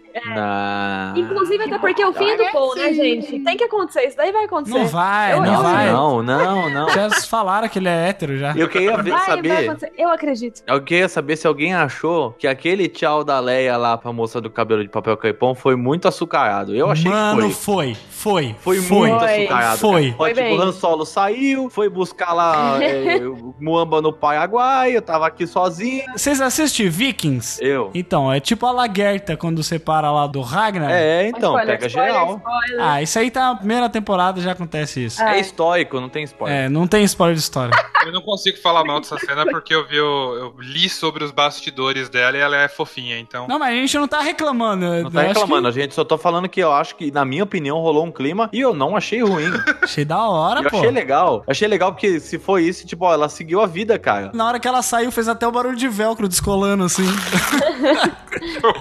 Mas na boa, gente, se fosse algo declaradamente rolado um clima entre elas, vocês não acham que esses fãs chiitas que estão reclamando de coisas muito menores não iam estar arrancando os cabelos agora? Mas eu vou reclamar. Mas é por isso que é sutil. Mas eu achei que teve um negocinho mesmo. Eu também achei. É que nem o Paul mordendo o lábio quando olha pro fim. Nossa, cara, morde o lábio Sim. pra mim, pelo amor de Deus. Caraca, Sim, pelo amor de Deus, aquela cara. mordida de lábio, pelo amor de Deus. ó. Mas olha, aquele casalzinho lá da chapinha com o fim não tem nada a ver mesmo. Chapinha. Mas, é, mas eu acho que, Chapinha. que aquele abraço que é, Eu tô tentando pensar que chapinha, o que, que é isso? Ferro de passar? Lembrei do robô. é a japinha.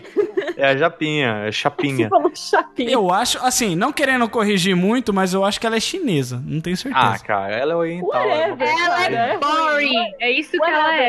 Ela é um, um palumpa do Star Wars. Ela é baixinha. Sim, Não exatamente. serve pra nada. E aí, eu acho que a- rolou um abraço muito carinhoso ali da Ray com o Finn. E eu chipo muito os dois, cara. Eu amo muito. Ah, não, para. Não, não. Gente, pelo amor de Deus. Tipo a Ray com ninguém, só Não. se for comigo. De resto, O mundo não é. Não tem tempo de trepar, não, gente. É guerra, gente. Pelo amor de Eu Deus. chipo o Paul Dameron com o Finn. Eu acho que seria o melhor não, casal. não, Inclusive, eu, eu- eu eu vou- acho que não é um bom casal. E Isso é, algo que eu, isso é algo que eu devo falar, assim, que essa trilogia, se tem uma coisa que não faz falta, que não tem espaço, é romance, cara. exatamente. A trilogia clássica foi bonito, ter o Lu... Luke beijando a irmã. Tem incesto, né? Tem Quem tudo. nunca? Quem nunca beijou a irmã? Não, exato. Mas nessa trilogia realmente não tá fazendo diferença. Tem muita coisa pra explorar pra ficar com romance. Cara, Star Wars é uma parada muito louca, né? Tipo, assassinato em família, incesto. É Game of Thrones. Game of Thrones na. Cara, é tipo isso, mano. É muito louco. Só que é tão bem feito que a galera não enxerga. Tipo, todo mundo acha normal o Luke lá dando uns pega na Leia, tá ligado? Não, ele deu Porra, um beijo. Foi um Pega beijo. é um pouco pesado. o que você acabou de falar. É. Mas é isso, pode não ter espaço para um casalzinho, mas eu acho que teve espaço para atenção, velho. Eu senti um, uma Ah, sim, é, tudo Eu bem. senti mas... também, foi mas estranho, foi foi, bom. foi creepy. Aí, então estamos certas. Então, Tá ótimo. Eles juntos funcionam muito bem na tela, cara. Eles têm Sim. muito, muita força, assim. E. Ó, eu Ó, gostei, tem muita cara, força. É, isso daí foi referência a Star Wars. Ah, Ah, que bom, cara. Tava ligada aqui e peguei. Eu achei que é uma referência a Eletropaulo, mano. Obrigada, obrigada.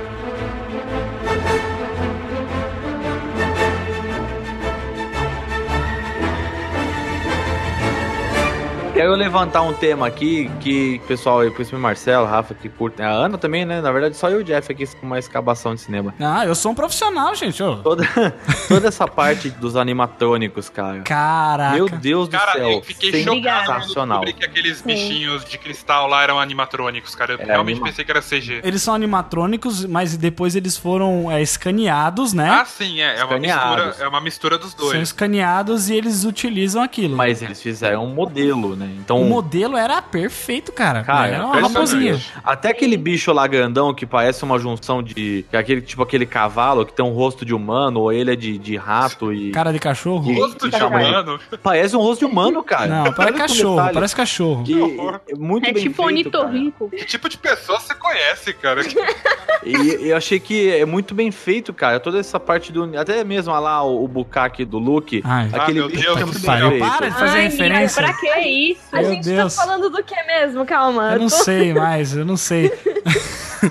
Juro por Deus que eu não sei. Eu, acho que toda essa parte. Vou, vou levantar assim pro lado do CGI mesmo, cara. É. Gente, a fotografia desse filme é um desbunde, né? É um, é um arregaço. Eu acho que. Desbunde não existe, tá inventando palavra. Tô inventando palavra aí. Fala É muita direito. Fala direito, rapaz. Mas é sério, pra mim, eu tava até falando com o Marcelo, acho que é é um dos filmes mais bonitos de Star Wars, né, não, cara? É o Ah, eu filme acho mais é o bonito da saga. é o filme mais bonito do Star Wars. Cara, não, tem uma cena que é o- aquele frame que tá o Kylo Ren contra o Luke. Um plano, assim, muito lindo. Eu- Aberto, né?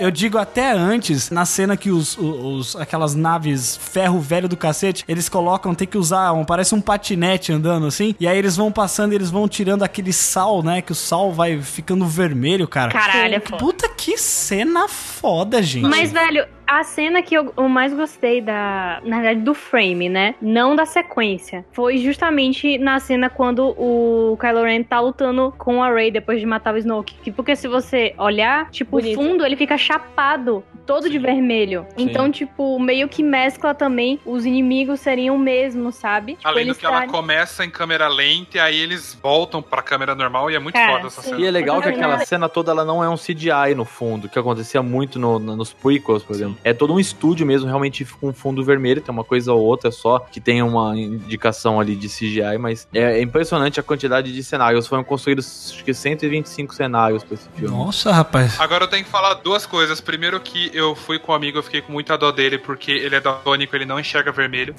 Essa cena foi. Nossa, Essa, dá um essa cena foi nele. muito triste pra ele, porque ele não enxergou Mas ele é daltônico nesse nível, assim, de branco e preto ou não? Não, não, não, não, Não, ele chegou vermelho. Você tá ouvindo? Você tá ouvindo o que tá falando? Não, é porque tem, tem vários níveis de daltonismo. Tem o daltonismo Eu de de Ele cor. não, enxerga, ele não enxerga cores quentes, ele vê Ah. meio saturado, assim. Tá. Então ele vê meio que um verde apagado em- no lugar do vermelho. Hum, O que é bem triste. E a outra coisa que eu ia falar é, que, já que o Pedro puxou a parte técnica aí do filme, uma coisa que é muito foda é que o Ryan Johnson ele não subverteu só as regras na parte da história, na parte do roteiro, mas até na parte técnica mesmo, na forma de gravar Star Wars tem muita coisa que era a a linguagem de Star Wars era um negócio que era muito uniforme, né, em todos os filmes. A gente assistiu o filme já ah, os- o jeito de cortar, a O forma de PowerPoint. O mostrar. Isso, PowerPoint. Foi, ele a usou um PowerPoint legal, cara. a estrutura do filme Isso é também possível? era toda muito Ele usou. No filme inteiro você não percebeu, viu? Não, Então, eu percebi uma transição. A que vem da mão do Kylo Ren dá pra perceber bem. Sim. Mas é legal, mas funciona bem. Toda a estrutura do filme e a linguagem também que ele usa em várias cenas é diferente, tipo a forma como a Rey vê a força, né, que mostra as flores nascendo e, e a vida e tudo É, mais, e toda a questão da câmera lenta que eu falei dessa cena da Rey com o Kylo Ren e, e outras cenas também, a própria cena da, da Holdo indo em cima da nave da Primeira Ordem, que é um silêncio completo, que é um negócio, a gente nunca viu nada parecido com isso em Star Wars, né, então ele usou muita coisa na, na própria direção dele, que é muito diferente do que a gente já tinha visto, que subverte muito as regras de Star Wars. Isso foi muito foda. Dá pra entender tipo- porque que daí um três filmes na mão dele agora, né? Essa Exato, deu- deu nova. pra entender que ele não perfeitamente. cague, Mas né? ele, ele inovou pra caramba nesse filme. A quebra de expectativa foi a melhor pra mim. Tipo, quem são os pais da Ray? Foda-se, cara. Sabe? Foda-se, eles são ninguém. Mas você acha que o Kylo realmente sabia quem são Eu os acho pais? que não. Eu acho que não. Eu acho que ele não sabia, mas eu acho que ele não falou no sentido literal. Ele não sabe quem são os pais da Ray, mas tipo, foda-se, cara, seus pais te abandonaram pra comprar bebida, entendeu?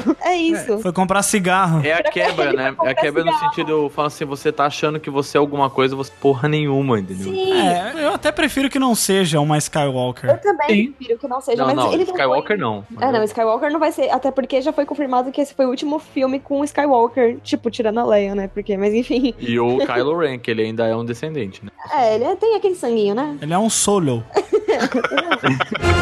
It's time for the Jedi Algum de vocês realizou que não era o Luke de verdade na cena, naquela Não. cena? Eu tenho que falar, eu Não. tenho que falar uma coisa. Quando o Luke apareceu pra Leia, eu falei, cara, pera, o Luke tá mais novo aqui por quê? Ele penteou o cabelo pra sair de casa? Eu não Eu falei pensei nada, eu a só chorei. mesma coisa, Jeff. Eu, caraca, deu tempo dele passar no salão. Ele foi lá, passou um pantene na- na- no cabelo e, sei lá, ficou mais novão. Eu. Colene. Colene, né? Eu sei. não falei, eu só chorei nessa cena, cara. Então, só que aí quando ele aparece, eu fiquei, cara, ele tá com uma roupa diferente, ele tá mais novo do que. Uhum. Ele tá exatamente igual na cena do flashback. Eu falei, espera, por que que ele tá novo assim? Só que aí, aí eu falei, bom, eu acho que ele deve estar conversando com a Leia no mesmo esquema que o Kylo Ren conversou com a, a Rey, né? Uhum. Eu falei, bom, deve ser isso. Só que aí ele foi ficando tanto tempo lá que você esquece. Né? Eu fui esquecendo que eu falei, não, eu acho que ele tá aí mesmo. Aí você começa a aceitar. E os outros personagens estavam vendo ele, o Finn, o Todos, Paul estavam vendo ele, né? E no, no caso da Rey e do Kylo Ren, não era sempre. Tem um momento só que o Luke vê o Kylo Ren junto com a Rey, né? Que é na hora que eles se tocam, né? Um toca na mão Isso, do que é outro. quando eles estão Nossa. conectados mesmo. É. O Luke fica putaço, ele destrói Sim. tudo.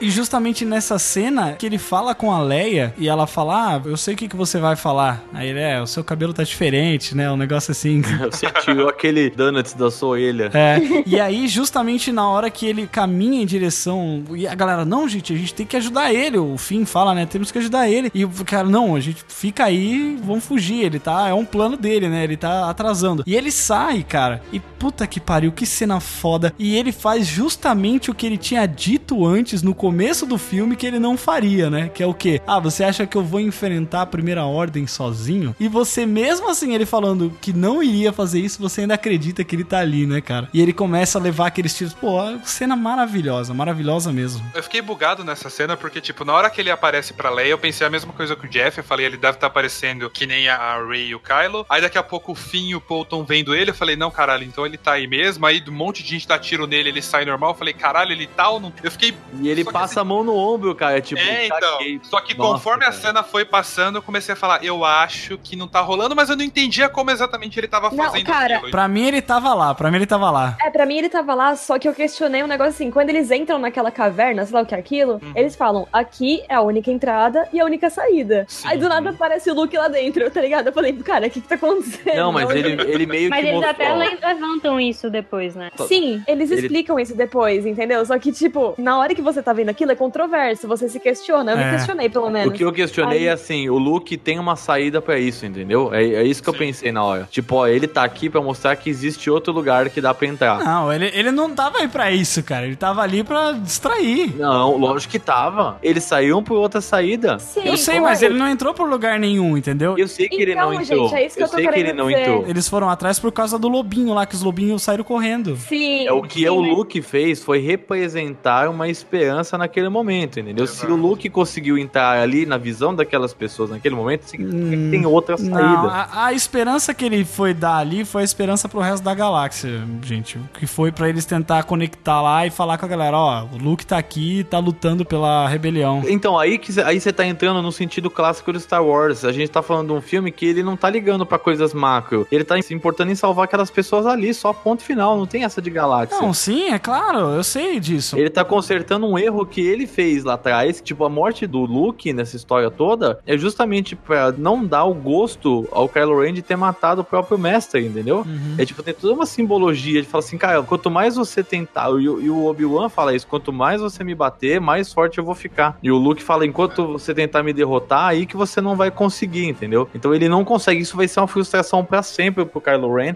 de ele não Puta. ter conseguido derrotar o Luke. Agora, que cena o fim do Luke, hein, cara? A, a última cena dele. É, velho, essa cena eu acho que foi o mais próximo que eu cheguei de levantar da cadeira. Na hora. Que porque eu não considero que ele morreu, eu considero que, tipo, ele. Ele se uniu à força. Ele não Ele morreu. se uniu à força. Ele fez que nem o Yoda, fez que nem o Obi-Wan. É, ele se uniu com a força, né? E assim, o Mas- Mark Hamill veio com um papinho de que eu não gostei do fim do meu personagem. Isso é tudo, cara, é tudo pra fã ficar maluco, porque ele vai aparecer como fantasma da força no próximo filme. Você pode esperar. Bote fé que vai. Mas, velho, quando vem os dois sóis, aí você.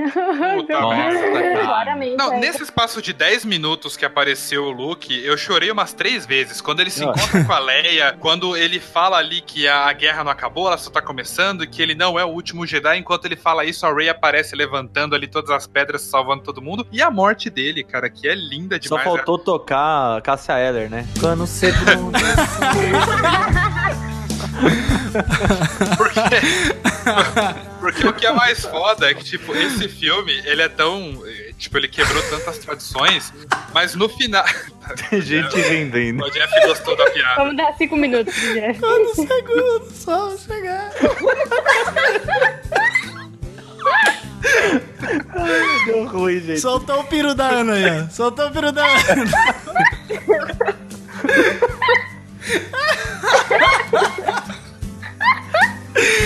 Ai, Deus. Por isso que eu gravo. Isso aqui é pode tudo no cast, cara. Que não me surpreendi. Antes que eu visse você disse eu não pude acreditar.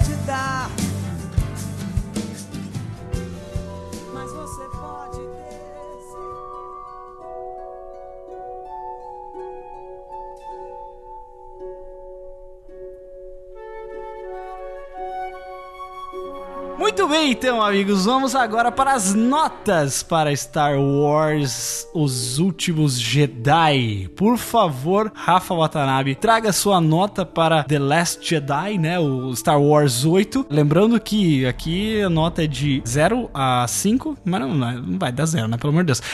de 0 a 5 pode tudo. E também se você quiser trazer alguma cena aí e suas considerações finais sobre o filme, por favor. Eu amei o filme, eu saí, tipo, muito feliz do cinema. Só que ao mesmo tempo, eu senti como se eu tivesse absorvido tanta informação que eu, eu não tava entendendo, sabe? Eu fiquei parada na cadeira do cinema, tipo, cara, o que, que eu acabei de assistir? Porque é muita coisa que acontece, sabe? É o desenvolvimento do Kylo, o desenvolvimento da Rey, o Luke voltando e o Luke indo, sabe? Embora de novo, e tipo, a Leia. Cara, é muita informação que você absorve. Então eu fiquei um tempinho assim pensando no que eu tinha assistido, aquele final do garoto puxando a vassoura. Eu gostei bastante. Tem uns pontos fracos pra mim, que, por exemplo, o arco do Finn e da Rose, que eu acho que, cara, totalmente dispensável. O Vinícius Del Toro. Esse que... arco é o fim, né?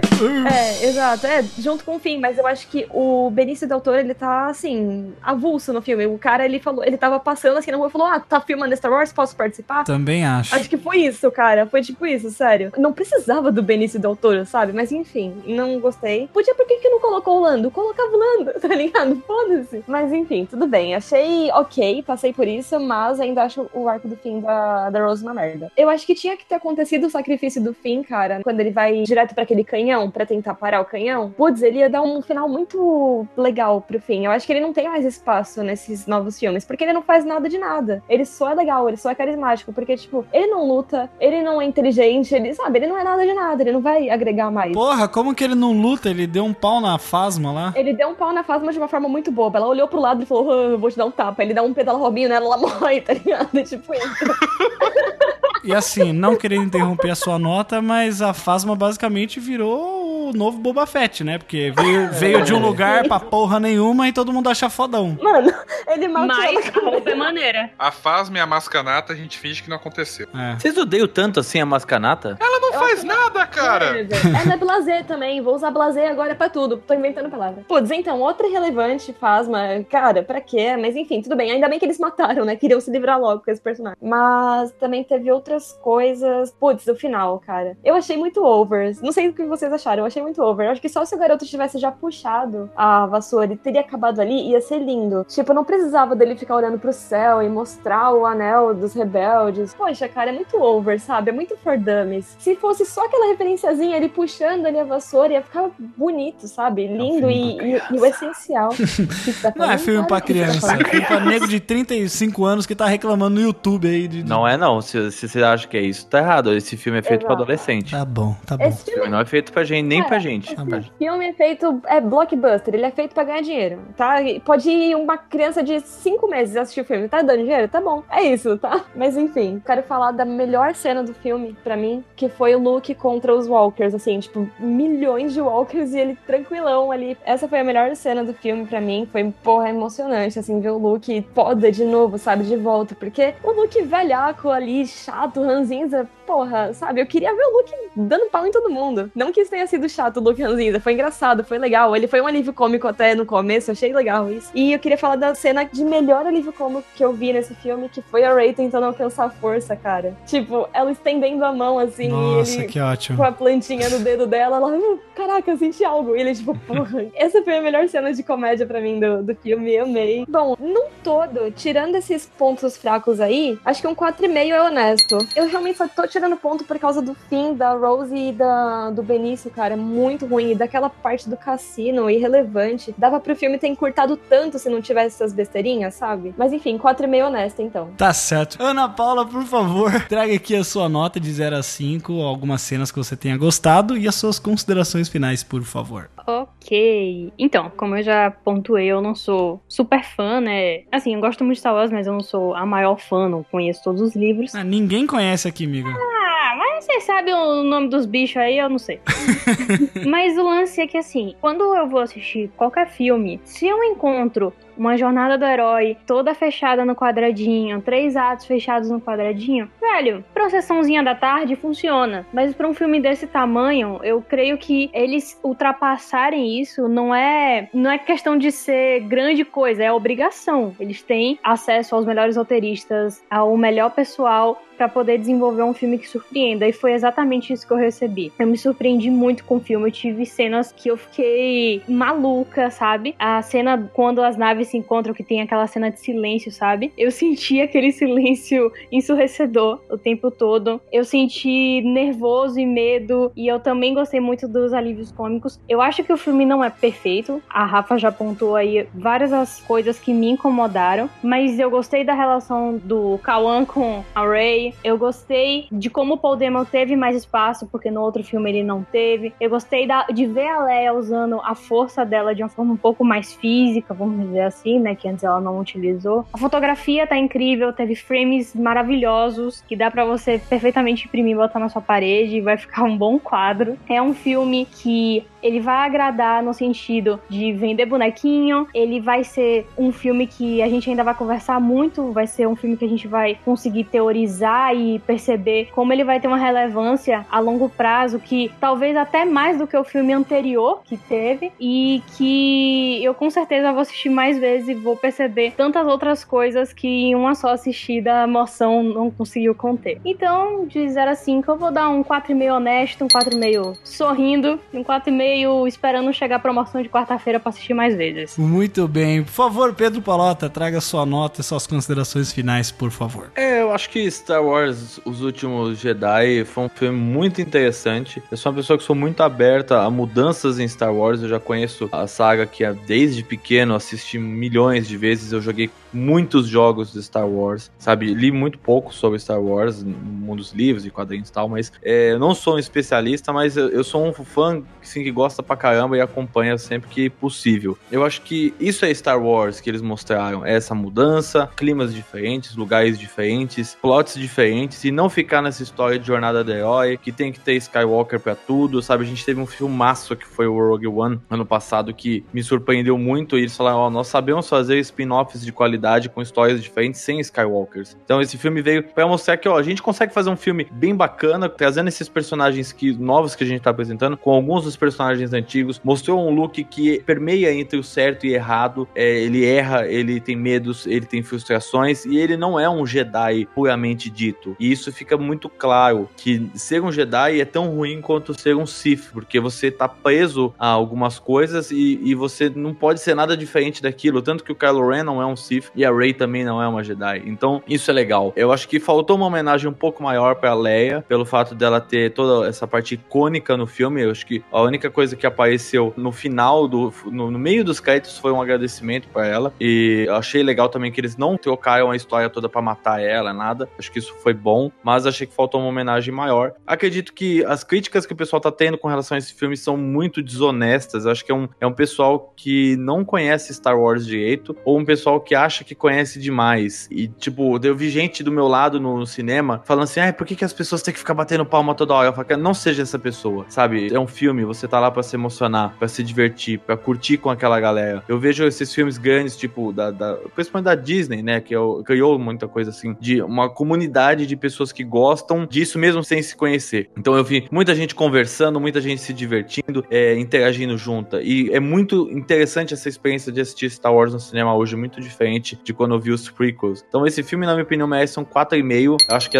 como a gente comentou aqui, a cena toda do cassino, ela é meio lenta, devagar. Eu acho que alguns personagens pequenos, assim, ainda vão se mostrar nos próximos filmes, como o Benício Del Toro, mas acho que ele também é, ficou um pouco faltando na história. Mas acho que, cara, é, eu tô empolgadaço pra assistir o episódio 9 e a gente vai ter um intervalo muito pequeno para assistir outro filme de Star Wars, que em maio já vai ter o filme do Han Solo, que tem muita gente que prefere que ele seja adiado para trazer um filme melhor e no mesmo intervalo de um ano. Mas, cara, 4,5 é um filme muito merecedor, tá de parabéns a Disney. Além de fazer esse negócio dar muito dinheiro, tá trazendo ótimos filmes pra gente assistir. Muito bem, Marcelo, por favor, traga aí as suas considerações e a sua nota, por favor. Uma coisa que é muito foda, tipo, em todos os filmes é que, no fundo, no fundo, tirando pro Rogue One, que é um fanservicezinho e tudo, ele nunca se importou com o que os fãs pensam. O George Lucas, ele queria fazer os prequels, queria contar de uma determinada maneira, os fãs queriam ver determinadas coisas. Ele pouco se lixou pros fãs, contou a história do jeito que ele quis, teve gente que gostou, teve gente que não gostou, a maioria acabou não gostando, eu mesmo não curti muito, mas ele contou. E essa nova trilogia tá seguindo o mesmo caminho, sabe? O J.J. Abrams, ele trouxe a história meio que recontando ali o episódio 4, mas sob novos contextos e com novos personagens. E o Ryan Johnson veio para trazer novos conceitos e, e, novos elementos no universo de Star Wars que a gente não conhecia e que assim, é muito legal ele trazer coisas novas porque a gente não sabe o que a gente quer ver até que alguém mostre pra gente, né? E o Exatamente. Ryan Johnson, ele veio nessa intenção, assim, ele não, não quer mais mostrar. Todo mundo reclamou no Despertar da Força que não tinha nada de novo no filme. E tinha muita coisa nova, mas a galera reclamou mesmo assim. E os últimos Jedi, ele traz todo um elemento novo, ele quebra o status quo de Star Wars, ele quebra as obviedades, os padrões que tinham no filme. Star Wars é uma história clássica, né? É uma história sobre o bem contra o mal. Mas nos dias de hoje, não dá mais para ter é, é, essa história clássica do bem contra o mal no cinema da forma como ele é hoje em dia, sabe? É uma ideia muito infantil, sabe? Então, e o Ryan Johnson, ele veio de filmes como Looper, vem de Breaking Bad, né? Ele dirigiu alguns dos melhores episódios de Breaking Bad, então ele entende muito bem como que funciona essa linha tênue do bem e o mal, sabe? Não, não existe mais essa luta do bem contra o mal. Existe a luta entre o que cada um acredita que é certo e o que é errado. Do bem contra o Rey, né? Exato.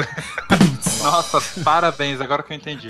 E os últimos Jedi, ele é, ele é muito foda nesse sentido, não só em, em, atualizar o universo Star Wars cinematograficamente falando, mas também na mensagem que ele passa, que é uma mensagem que é muito importante para os dias atuais. Toda a questão que ele mostra da força, né, que a força não é algo. Isso é algo que já tinha sido meio que mencionado em outros filmes, né? Mas aqui o Luke fala, não é algo que é exclusivo do Jedi ou do Sith. Todo mundo tem a força dentro de si, todo mundo pode utilizar a força, né? É, é só buscar isso. E é, e é nessa ideia mesmo, sabe? Star Wars sempre foi sobre um herói que quer salvar o mundo. E os últimos Jedi ele vem para quebrar isso e para trazer uma mensagem que é relevante para os dias de hoje, sabe? Mudar o mundo, sabe? Fazer a diferença não depende de uma pessoa, sabe? A força para isso tá dentro de todo mundo, é só cada um ir buscar isso, né? E esse filme ele traz isso e é uma mensagem que é muito relevante para os dias atuais também, né? Então, sim, o filme ele tem alguns probleminhas, ele talvez ele seja um pouquinho mais longo do que deve, principalmente pelo arco do fim, que tem toda a questão do Benício Del Toro. Eu concordo com a Rafa que eu gosto até do ator, mas ele não faz nada nesse filme, não faz diferença nele. O arco do fim vai do nada a lugar nenhum, são cenas bonitas e divertidas, mas que não servem para nada, sabe? Então, ele tem esses probleminhas assim de andamento aqui e ali, tem personagens que uh, continuam soltos, né, como a Fasma ou a Mascanata, mas por toda a mensagem, por todo o simbolismo desse filme e principalmente por todo o arco do Luke que é fantástico, eu não consigo dar uma nota menor para esse filme. A cena final do Luke, a morte dele, é uma sequência espetacular, assim, é, é emocionante você ver a forma como o Ryan Johnson, a forma respeitosa como ele conseguiu trazer um final pro herói da história, pro herói tradicional da história, né? A gente falou nesse podcast todo que esse filme é sobre uma passagem de bastão, e mais do que isso, nesse filme, a gente viu um ponto a mais, né, no, no final da jornada do herói, porque a jornada do herói sempre termina com a volta para casa, né? No caso do Luke, com a derrota ali do Império e com ele em paz ali com a Leia e com Han Solo no Retorno de Jedi. E nesse filme o Luke volta para passar o bastão para Rey, né, para nova heroína e para ter o seu final, que é lindo, que é simbólico, que ecoa ali com quando ele tava começando as aventuras dele, né, quando ele olha pro pôr do sol numa nova esperança, é pensando nas aventuras que estão vindo à frente e quando ele olha pro pôr do sol ali na ilha, é pensando em todas as aventuras que ele já viveu e que ele finalmente cumpriu seu propósito. Então é, é uma conclusão linda para um dos maiores heróis da história do cinema e é um filme espetacular e por isso que eu não consigo dar uma nota menor que cinco pode todos para os últimos Jedi. Aê, porra!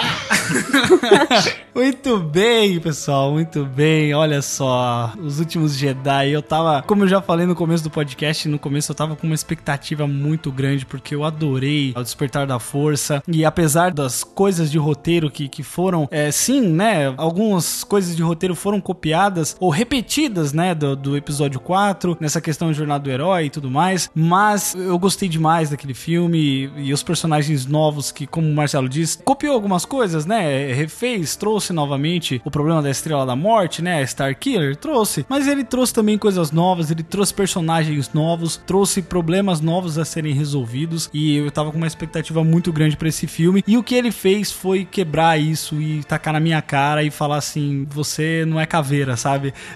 você não, não, não manda em nada disso aqui, olha só o que... Porque, assim, ó, eu ouvi uma vez o Eduardo Spor falar, inclusive a gente entrevistou o Eduardo Spor, tem o episódio 18 do Pode Tudo no Cast foi com ele, mas ele, eu ouvi ele falar uma vez que se ele fosse escrever um livro do jeito que o fã quer, o fã não precisaria dele para escrever o livro, né? Exatamente. Ele escreveria, o próprio fã escreveria sua história e teria sua história ali da forma como ele quer, né? Da forma como ele entende que, que isso é bom. E exatamente o que o Marcelo falou. A gente não sabe o que a gente quer até que venha alguém e mostre para você. E foi isso que o Ryan Johnson trouxe nesse filme, cara. É um filme que ele subverte todos os arquétipos de herói, de vilão, de mestre. Se você vê bem, cara, a jornada desse filme não é nem tanto da Rey. Todo mundo tá numa jornada, obviamente, mas não é nem tanto da Rey, é mais do Luke. Você vê, a gente espera que depois de tudo que ele passou, ele fosse um mestre completo, ele fosse uma pessoa cheia de experiência. E você vê que esse personagem, ele ainda tem falha, ele ainda desistiu, ele já desistiu das coisas que dependiam dele, né? Ele perdeu aquela fé do que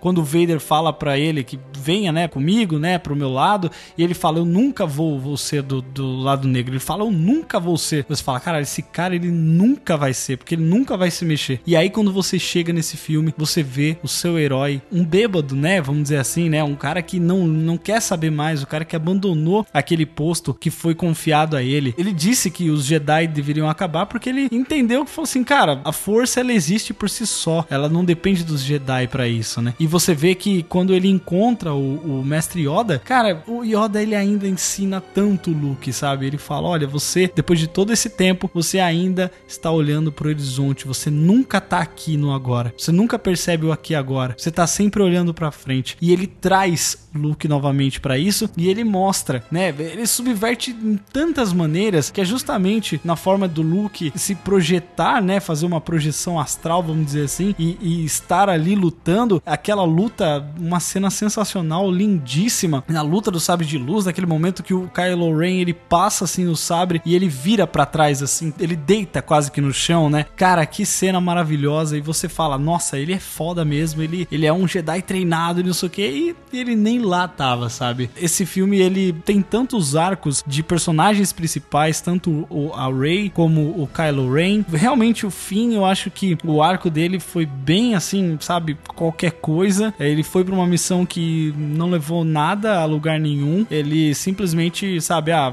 vai ali fazer um negocinho enquanto a gente lida com as outras coisas aqui, sabe? Foi mais ou menos isso. O, o Benício também apareceu lá, podia ser qualquer maluco, qualquer cara, qualquer ator que pudesse estar ali, poderia servir porque foi tão rápido, foi tão simples que simplesmente não, não teve nada, sabe? Também eu acho que alguns personagens poderiam ter um background melhor, como por exemplo Snoke. Poxa, eu acho que deveria mostrar, falar alguma coisa assim, sabe? Citar pelo menos, talvez a gente consiga ter isso, né? Seja em livros ou em outras, em outras obras. Mas é complicado também esse negócio de você ter que ler um livro para saber a história do cara. Enfim, é, é, é, meio, é meio problemático essa situação. Mas aí você tem também a Fasma, que foi um Boba Fett da vida, que todo mundo fala, nossa, do caralho, Fasma, não sei o que, a Brienne, ah, não sei o que morreu, pronto. Porra nenhuma, não fez nada, não fez nada no, no, no, The Force Awakens, não fez nada aqui. Embora eu, eu acho que a luta entre ela e o Finn é muito significativa, sabe? Tão significativa quanto aquela cena dele no Despertar da Força, quando ele começa a se despir da, da, da roupa, né, da armadura de Stormtrooper, que é ele se libertando daquele sistema. E aqui, quando a Fasma chama ele de escória, e aí ele fala escória rebelde, e aí ele dá na cara dela. É realmente foda, isso realmente empolgou, me empolgou bastante, mas é bem problemático, assim, é, essa a questão do fim. Eu acho que serviu mais para mostrar realmente a situação da galáxia, sabe? Mostrar que enquanto tem gente lá brigando, tem a galera que vendendo armas para eles, eles estão nadando no dinheiro, sabe? E, e, é que aquela,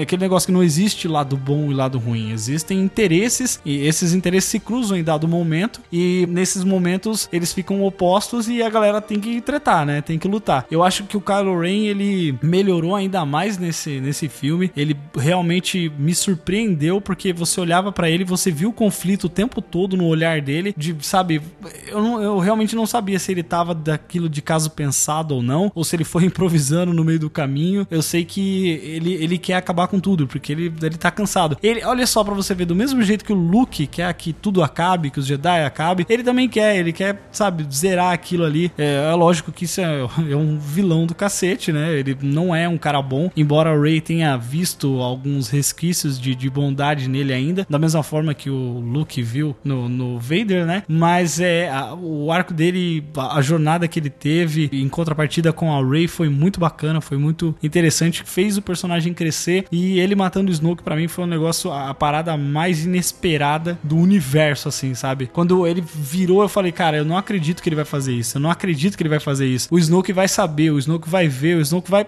aí ele é decepado no meio e cai e vem aquela cena maravilhosa da luta deles com os caras, né, que são os protetores dele ali. Mas uma coisa que eu senti, que é como isso que a gente tava falando dos personagens que são meio jogados fora, uma coisa que eu senti falta foi os Cavaleiros de Rain, né, que eles aparecem ali no flashback do, do Despertar da Força, que são, que a gente entende pelo menos que são o, os outros alunos do Luke que fugiram junto com o Kylo, né, mas eles, simplesmente o que aconteceu com eles, ninguém sabe, só sobrou o Kylo e é isso aí, a gente, não sei se a gente vai saber. Essas pequenas lacunas, sabe, essas coisas, eu acho que o filme seria muito maior ainda se, se ele fosse preencher todas as lacunas que a gente precisava saber. Mas o filme é espetacular, sabe? O filme é lindo, a direção de arte, tudo, tudo, tudo, tudo é, é impecável, cara. Você sai do cinema assim, um caminhão de emoções tinha me atropelado quando eu vi os últimos Jedi. Toda a jornada, a percorrida do Luke, quando você entende que ele não é um cara completo, que ele também é falho, assim como todas as outras pessoas, ele traz isso isso de uma forma excelente e também quando ele, ele- eu fiquei meio triste quando ele, ele morreu, né? Ele se, se uniu à força, porque eu falei, caraca, mas ele não vai treinar, né? E agora, como é que vai fazer? Será que ele vai voltar depois como fantasma? Mas foi realmente lindo essa, essa mudança, essa, essa passada de bastão, essa ida dele, porque foi muito respeitoso com o personagem. E eu acho que as coisas têm que mudar assim, porque como a gente tá. é, todos os filmes, né? Filmes de cultura pop, assim, eles são um reflexo do tempo que a gente vive, né? Então a gente tem que mudar, a gente tem que alterar, né? Não dá pra você ficar o tempo todo nessa jornada do herói, percorrendo todo esse, esse caminho de novo, de novo, de novo, de novo, porque ninguém é assim, ninguém é preto no branco. Todo mundo tem escalas de cinza e eu acho que por isso esse é o equilíbrio, sabe? Os Grey é o caminho que, que vai levar os, os Jedi, sei lá, pra unir a força. E realmente, quando eles mostram que a força ela independe dos Jedi pra existir, a Rey entende melhor isso e fala assim: não, realmente não precisa ser um Jedi pra você mexer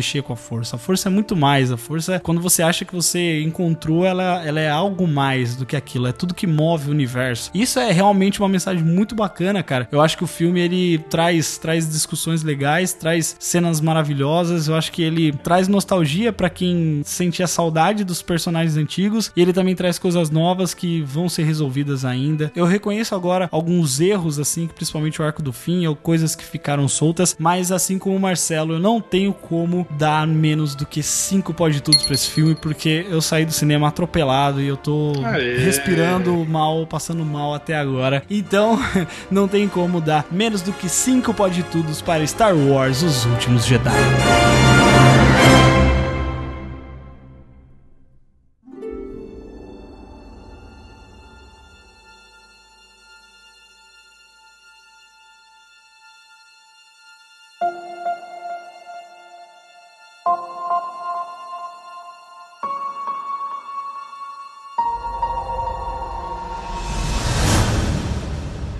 Isso, pessoal. Por favor, comente aí embaixo o que, que você achou deste filme. Por favor, comenta com a gente. Vem trocar ideia, vem discutir. Porque a gente quer também a sua, a sua opinião, né? Se você não gostou do filme, cara, usa o campo dos comentários aí em podetudonocast.com.br pra esclarecer, pra gente conversar e a gente entender por que, que você é tão amargurado assim. É, tô brincando. Não tava brincando, não. É brincadeira, mas é sério, tá? Mas então entre lá e comente com a gente, por favor, o que que você achou desse filme e deste podcast também. E não nos deixe. E não nos deixe. Ó, não nos deixe, né? É, não nos deixe porque é o, é o último do ano, né? Então não nos deixe. Não nos deixe que ano que vem a gente volta. Não deixe de nos acompanhar nas redes sociais, no facebook.com.br pode tudo no cast, Twitter e Instagram, como arroba pode tudo no cast. Também aí tem as redes sociais, no post aí, as redes sociais e os links pro projeto de cada um de todos os participantes que estão aqui neste podcast. Não esqueça também de assinar o nosso feed para você levar assim a gente com, com seus agregadores aí, você leva a gente no seu celular, pode baixar assim que sair um episódio novo. Gente, esse foi o último episódio do Pode Tudo no Cast do ano de 2017. A gente deseja um feliz ano novo a todos vocês. Vamos dar aquela descansada, né? Janeiro para usar para dar uma descansada, para rever nossas nossas palavras aí, parça. E fevereiro estaremos de volta com mais Pode Tudo no Cast para vocês. 2018 Pode Tudo no Cast não para. Então é isso, gente. Muito obrigado a todos vocês que participaram, todos vocês que ouviram até aqui e até o ano que vem. Tchau!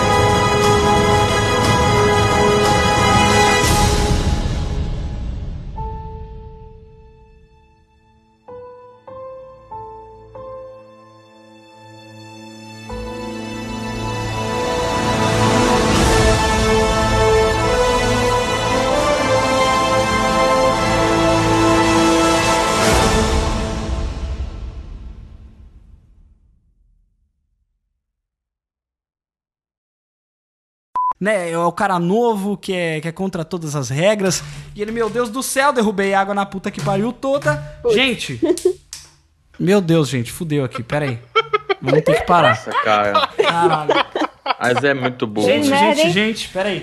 Que merda, hein? Sabia não. Sabia não. Caralho, derrubei no mouse, derrubei na puta que pariu inteira. Meu Deus, gente. Se o computador do Jeff sobreviver, isso vai pro blooper. Por quê? Isso vai pros erros de gravação. Fala na minha língua, pelo amor de Deus. Para Para de inventar palavra, rapaz. Ô, Marcelo, Marcelo, só um também, né, do segundo. Peraí, só um segundo. Oi? Marcelo, seu. Acho que seu ventilador tá participando da gravação aí, viu? Tá não. Tem, tá vindo um Tá ruído de sim. fundo toda hora no seu É, microfone tá aí. vindo. Tá não. Depois... Dá pra ver que é, É, sempre fala É, certinho. é sempre, é verdade. Na hora que Ele tá passa, vindo né? pra direita, vai é, pra aí direita e volta. esquerda, é. Tá. Tá...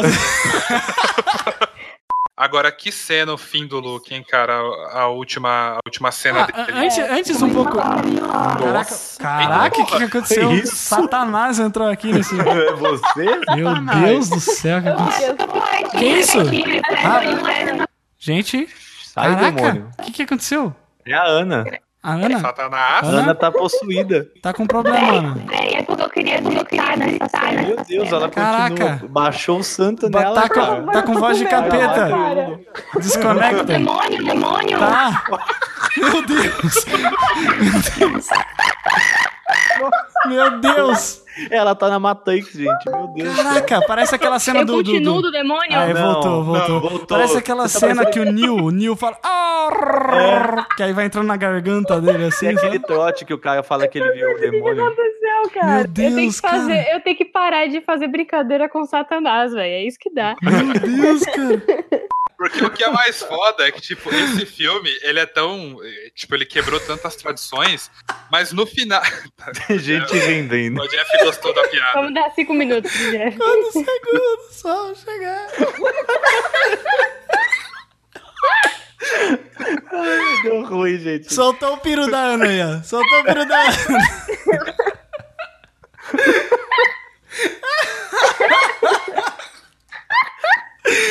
Ai, meu Deus. Ah, chega, Por gente. isso que eu. Isso aqui é pode tudo no cast, cara. Porra. Chega, gente. Vamos pras notas. Vamos chega, lá. gente. Chega o caralho, eu tava falando um negócio e me cortou. Foda-se. A piada é mais importante do que sua opinião. Isso é pode tudo no cast também. Pode tudo no cast.